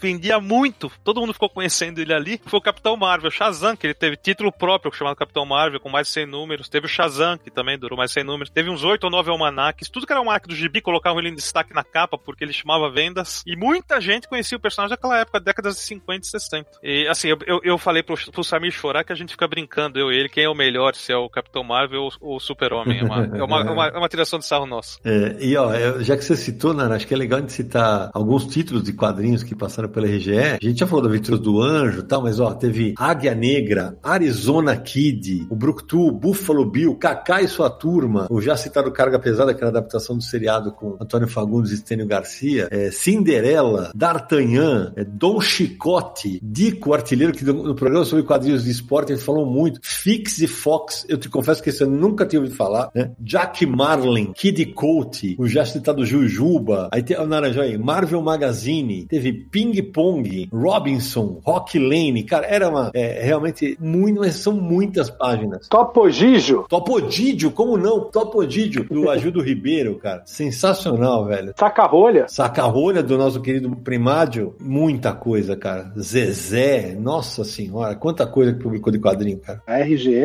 eu acho que é a única editora carioca que manteve um estúdio de criação, né? Além do, de fazer o material enlatado, que várias editoras nanicas até faziam isso, mas assim, é, nesse molde só em São Paulo, a Abril e o Maurício de Souza depois, né? Que saiu da Abril. Eu já mantinha o estúdio dele, ele só mandava para Abril, inclusive, né? O material da do Maurício não era feito dentro da Abril. Então, esse estúdio de material de quadrinho de, de, de linha, que a gente chama, né? O quadrinho de produção, que é, é um formato que não existe mais. Isso eu acho que valeria até, não sei se já teve até um programa, mas valeria se explicar como é que era a mecânica disso, né? Que não tem nada a ver com o quadrinho hoje, que é mais autoral aqui no Brasil, que é o que dava emprego pra gente, né? A gente não criava projetos de quadrinho e apresentava pra editora. A gente ia pra editora e a editora falava, ó, oh, você vai desenhar isso, vai desenhar aquilo, né? Se a gente topasse, estava lá. E a Rio Gráfica no Rio, porque nem a Ibal, né? Porque a Ibal produziu muito quadrinho, mas o estúdio interno da Ibal, salvo engano, o, Gonçalo vai me corrigir aí, não era assim, tinham vários desenhistas ali trabalhando. Tinha o Monteiro Ribeiro Filho, tinha uma turma ali, o Judó, que era produzido, mas acho que era em casa, o pessoal levava, mesmo aqueles quadrinhos de contos brasileiros, né, de, de literatura brasileira também, junto com, com, os religiosos, eu acho que eram, eram freelancers, né, que o pessoal, não era um estúdio que eu tinha um salário. O Rio Gráfico foi a única editora carioca que manteve esse, esse molde de carteira assinada para desenhista, roteirista. Eu acho que Tex é um, é, merece uma observação à parte na história da Rio Gráfica, porque se você for olhar esses 70 anos de editora, mais os 15 do jornal Globo, você tem 85 anos de história de uma empresa que foi a grande editora. Acontece que Roberto Marinho sempre foi o vilão da história, né? Então você colocar Marinho, por exemplo, aquele episódio de Marinho ter tomado, entre aspas, ter tomado os personagens de Eisen, transformou ele é, num grande vilão dos quadrinhos brasileiros, principalmente depois da entrevista que Eisen deu ao Pasquim em 1971, em que sabiam dessa história, Ziraldo sabia, todo mundo conhecia essa história, e aí há uma, uma certa vitimização de Eisen ali naquela conversa. O Pasquim tinha uma, uma implicância constante com o Marinho. Mas o que aconteceu lá atrás foi que ele simplesmente ele queria, ele foi lá e contratou, como qualquer um contratava um artista, um escritor, alguém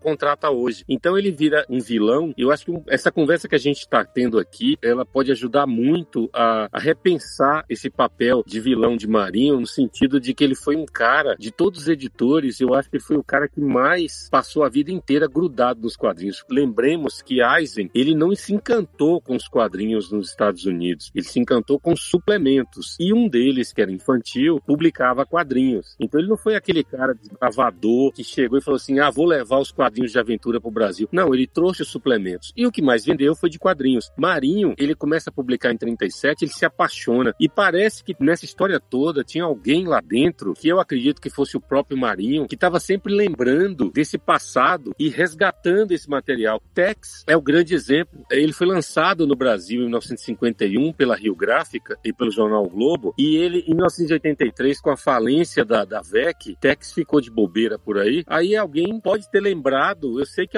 alguém foi lá, olha, Tex era nosso, e ele tem que voltar para cá. Então ele volta em 83 a ser publicado pela Rio Gráfica, não era Globo ainda, né? Ele fica quatro anos na Rio Gráfica de volta e vende bastante, inclusive. Aí eles fazem uma reformulação, acabam com a segunda edição, eles continuam, alguém teve a boa ideia de continuar a numeração da VEC. E que quando vai para Globo, segunda edição, vira o Tex Coleção. É, alguém pode me corrigir, mas parece que não há nenhuma revista em quadrinhos no Brasil que tenha acontecido isso, né? Alguém lembra de alguma, não? Não, que a numeração continua na... Não, não me lembro. É, na outra não tem. Eu gostava, eu, eu acho que você tá certo, cara. Eu não me lembro de nenhuma revista que tenha a numeração tinha continuado para outra. O Príncipe Valente, né? Que a ópera gráfica continuou, né? Mas eram álbuns, né? Agora em revista mensal e assim acontece da RGE para Globo, da Globo para Mitos, né? O Tex continuou com a numeração. Pois é, é uma história já de 71 anos e a revista continuou. Eu achei uma grande sacada alguém ter essa, essa visão de continuar a coleção, de não partir do primeiro e sim do, acho que foi do 165. Exatamente, é, é a RGE começa do 165. E, e faltou uma editora, né? Começa da VEC para RGE, da RGE para Globo e da Globo para Mitos. Isso, quatro editoras. É um fenômeno editorial. Humildade editorial. É, para o colecionador realmente é importantíssimo. E tem esse momento aí. Por que, que Abril não. É, é uma coisa para se investigar, mas por que, que Abril não tentou pegar a Tex, né? Porque Tex era um fenômeno na época. Tex era quinzenal, quando ela parou na, na a VEC começou a ter problemas. Tex era quinzenal. Você tinha quatro revistas por mês nas bancas: duas da segunda edição e duas da primeira edição. Era uma coisa louca, vendia 200 mil. Se você somar aí quatro vezes isso, dava 700, 800 mil exemplares por mês e a VEC faliu. E a Globo foi lá e pegou Tex, Aí abriu, eu acho que dormiu no ponto, porque logo ela lança Texas Kids para tentar concorrer com o Tex, não dá certo, né? Não funcionou, acho que saíram só dois números, botou o nome Texas Kid e houve, houve essa relação com o passado do herói lá na editora também. Então é isso, eu acho que vocês estão prestando um serviço histórico no sentido da gente repensar um pouco esse papel de Roberto Marinho na história dos quadrinhos brasileiros. A própria memória Globo, se você olhar a biografia que Pedro Bial lançou, o final de um um parágrafo que ele cita que Roberto Marinho publicava gibis, porque um motorista ajudava ele. Imagina, é até revelador isso, né? Ele diz assim, que tinha um motorista, que ele cita o um nome lá, que botar, enchia o porta-malas de gibis e Roberto Marinho saía distribuindo nas bancas do centro do Rio. Quer dizer, uma informação curiosíssima do envolvimento dele para fazer aquela editora funcionar, né? As outras, zero, zero. Eu, eu costumo até olhar por curiosidade as biografias de Roberto Marinho, acho que tem quatro ou cinco, nenhum deles cita na bibliografia A Guerra dos Gibis, que é um livro que praticamente é a biografia de Roberto Marinho naquela época, né? E não citam, porque os caras ignoram completamente. Mas, se vocês entrarem lá na Memória Globo, no site, vocês vão ver que tem dois livros lá de referência que a Globo cita, que é A Guerra dos Gibis e esse Um Mundo de Impressões. São os dois livros citados lá para quem quiser conhecer a história de Roberto Marinho e dos gibis. Sinal de que eles consideram essa parte histórica. É, é o velho preconceito, né? Será que é, é, feio dizer que Roberto Marinho começou fazendo gibis, que ele montou aquele império fazendo gibis? Tem um pouco de preconceito aí que a gente sabe, né? Contra os quadrinhos.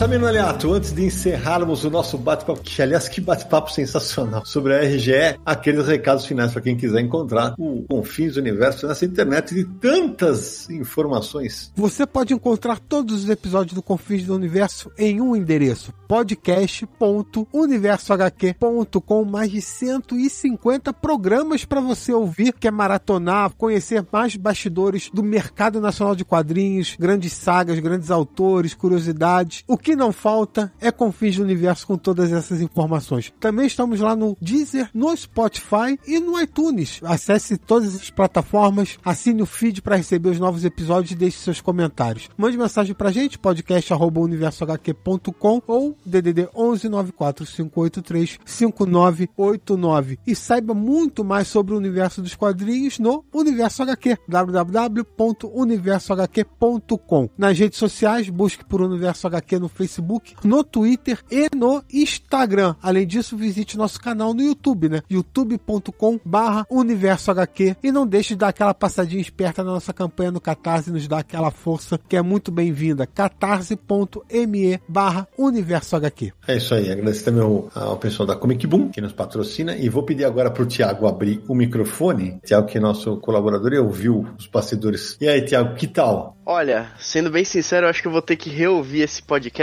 umas três vezes, porque o que tem de informação aqui dá para escrever um livro. E olha, eu não sabia 90% dessas histórias, é, é, é, muito curioso toda essa trajetória aí. E, pô, é um prazer imenso estar aqui e poder ter tido um pouquinho do, do gostinho de como que é a gravação aqui. E, claro, sempre aprender mais, né? Tamo aí sempre aprendendo alguma coisa com essas feras da internet e dos quadrinhos, que para mim foi uma honra. Muito obrigado aí pela oportunidade. Valeu demais. Meu querido Gustavo Machado, que alegria mais uma vez receber você aqui. A casa é sempre sua. Obrigado por ter dividido histórias tão saborosas e tão valiosas, né? Sobre a tua passagem na RGE. Olha, eu que agradeço mais uma vez a oportunidade para você, Cid Samir, Marcelo, do Universo HQ, né? Que eu, eu, eu fico lembrando agora, vocês sempre me deram uma força danada nos meus trabalhos da Disney, trabalhos mais autorais, tem matérias fantásticas. De vez em quando dá saudade, eu vou lá, vou reler, né? É, os textos escritos do Didi Volta, nossa, do Zé Carioca, 500 anos, tô, tô lembrando aqui agora. Então agradecer, porque ainda mais depois de reencontrar com o Gonçalo, você não tem ideia como gosta desse cara. Que legal. Gosto muito do Gonçalo, foi amor à primeira vista, tá fazendo 10 anos que a gente se conheceu pessoalmente em 2012, e o Gonçalo, falo aqui abertamente, foi um cara que me, me motivou a querer escrever sobre as minhas memórias, a minha vida profissional. Ele é o meu padrinho, né, nisso, e um dia for sair um material meu aí, é, é, é graças a ele e que me fez resgatar isso tudo para poder ter essa oportunidade, inclusive, porque a gente vai esquecendo, então quando eu escrevi as memórias eu relembro tudo, tudo fica muito ativo e ajuda num momento como esse, né, para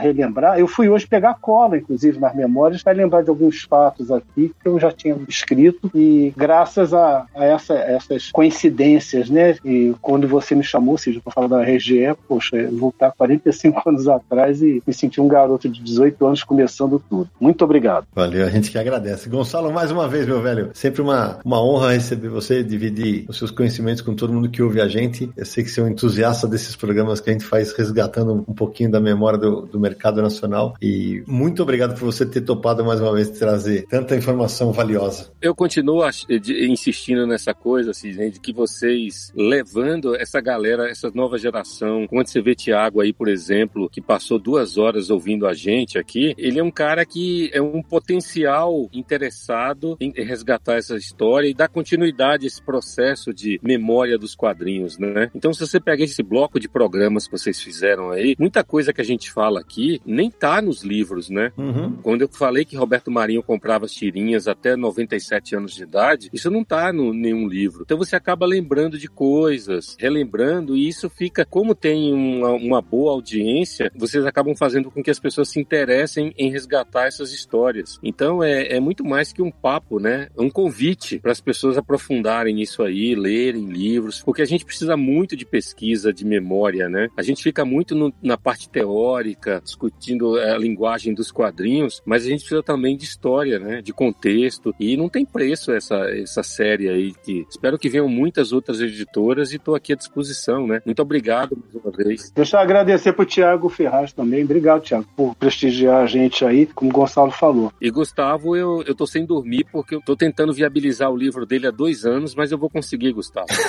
dorme, dorme sim, que no sonho vem a ideia. É. Olha aí, olha aí. Marcelo Naranjo, suas despedidas. Queria agradecer aqui os convidados, porque é fundamental. A RG foi fundamental na história das histórias em quadrinhos brasileiras e fez parte aí da minha vida, né? Então, obrigado a todos. Ficou um programa sensacional. Um abração. Samir Naliato. Primeiro, agradecer ao Thiago, um apoiador aqui acompanhando a gravação. Obrigado pela sua força, nos ajudando. E aí eu estendo esse obrigado a todos os nossos apoiadores. Gustavo, segunda vez aqui com a gente. Obrigado de novo pela participação, trazer aí informações e detalhes da RGE. E Gonçalo, que já tá virando freguês também do Confis do Universo. Daqui a pouco volta para outro programa também. Sempre que a gente tem a oportunidade, traz aqui a enciclopédia humana, que é o Gonçalo Júnior, trazendo histórias que ele apura. Bom, eu vou terminar agradecendo a todo mundo que nos apoia na, na figura do Tiago, ao Samir, ao Naranja pela parceria de sempre, ao Gustavo e ao Gonçalo pela aula que foi esse, episódio. E vou terminar agradecendo aos quadrinhos da RGE por terem ajudado na minha formação como leitor, por terem fomentado em milhões de pessoas a paixão pelos quadrinhos e especialmente por ser parte tão importante no crescimento desse mercado em que a gente trabalha até hoje. E a gente se encontra no próximo episódio de Confins do Universo!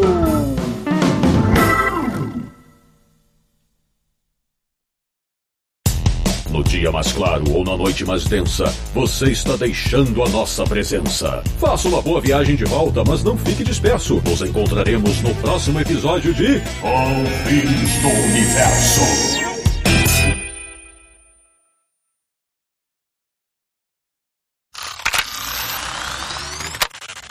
Ô Samir, mas uma das recompensas que você falou aí é ter o nome eternizado aqui no, no episódio do Confis Universo, né? Isso mesmo, Sidão. Hoje nós também vamos citar apoiadores e eu gravo depois para incluir nesse podcast. Que beleza, isso é bom. É, não sei se eu coloco nos extras, mas tudo bem.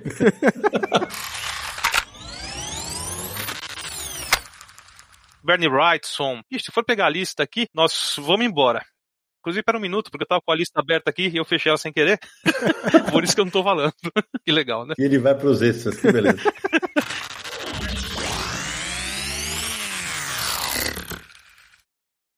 Este podcast foi editado por Radiofobia, podcast e multimídia.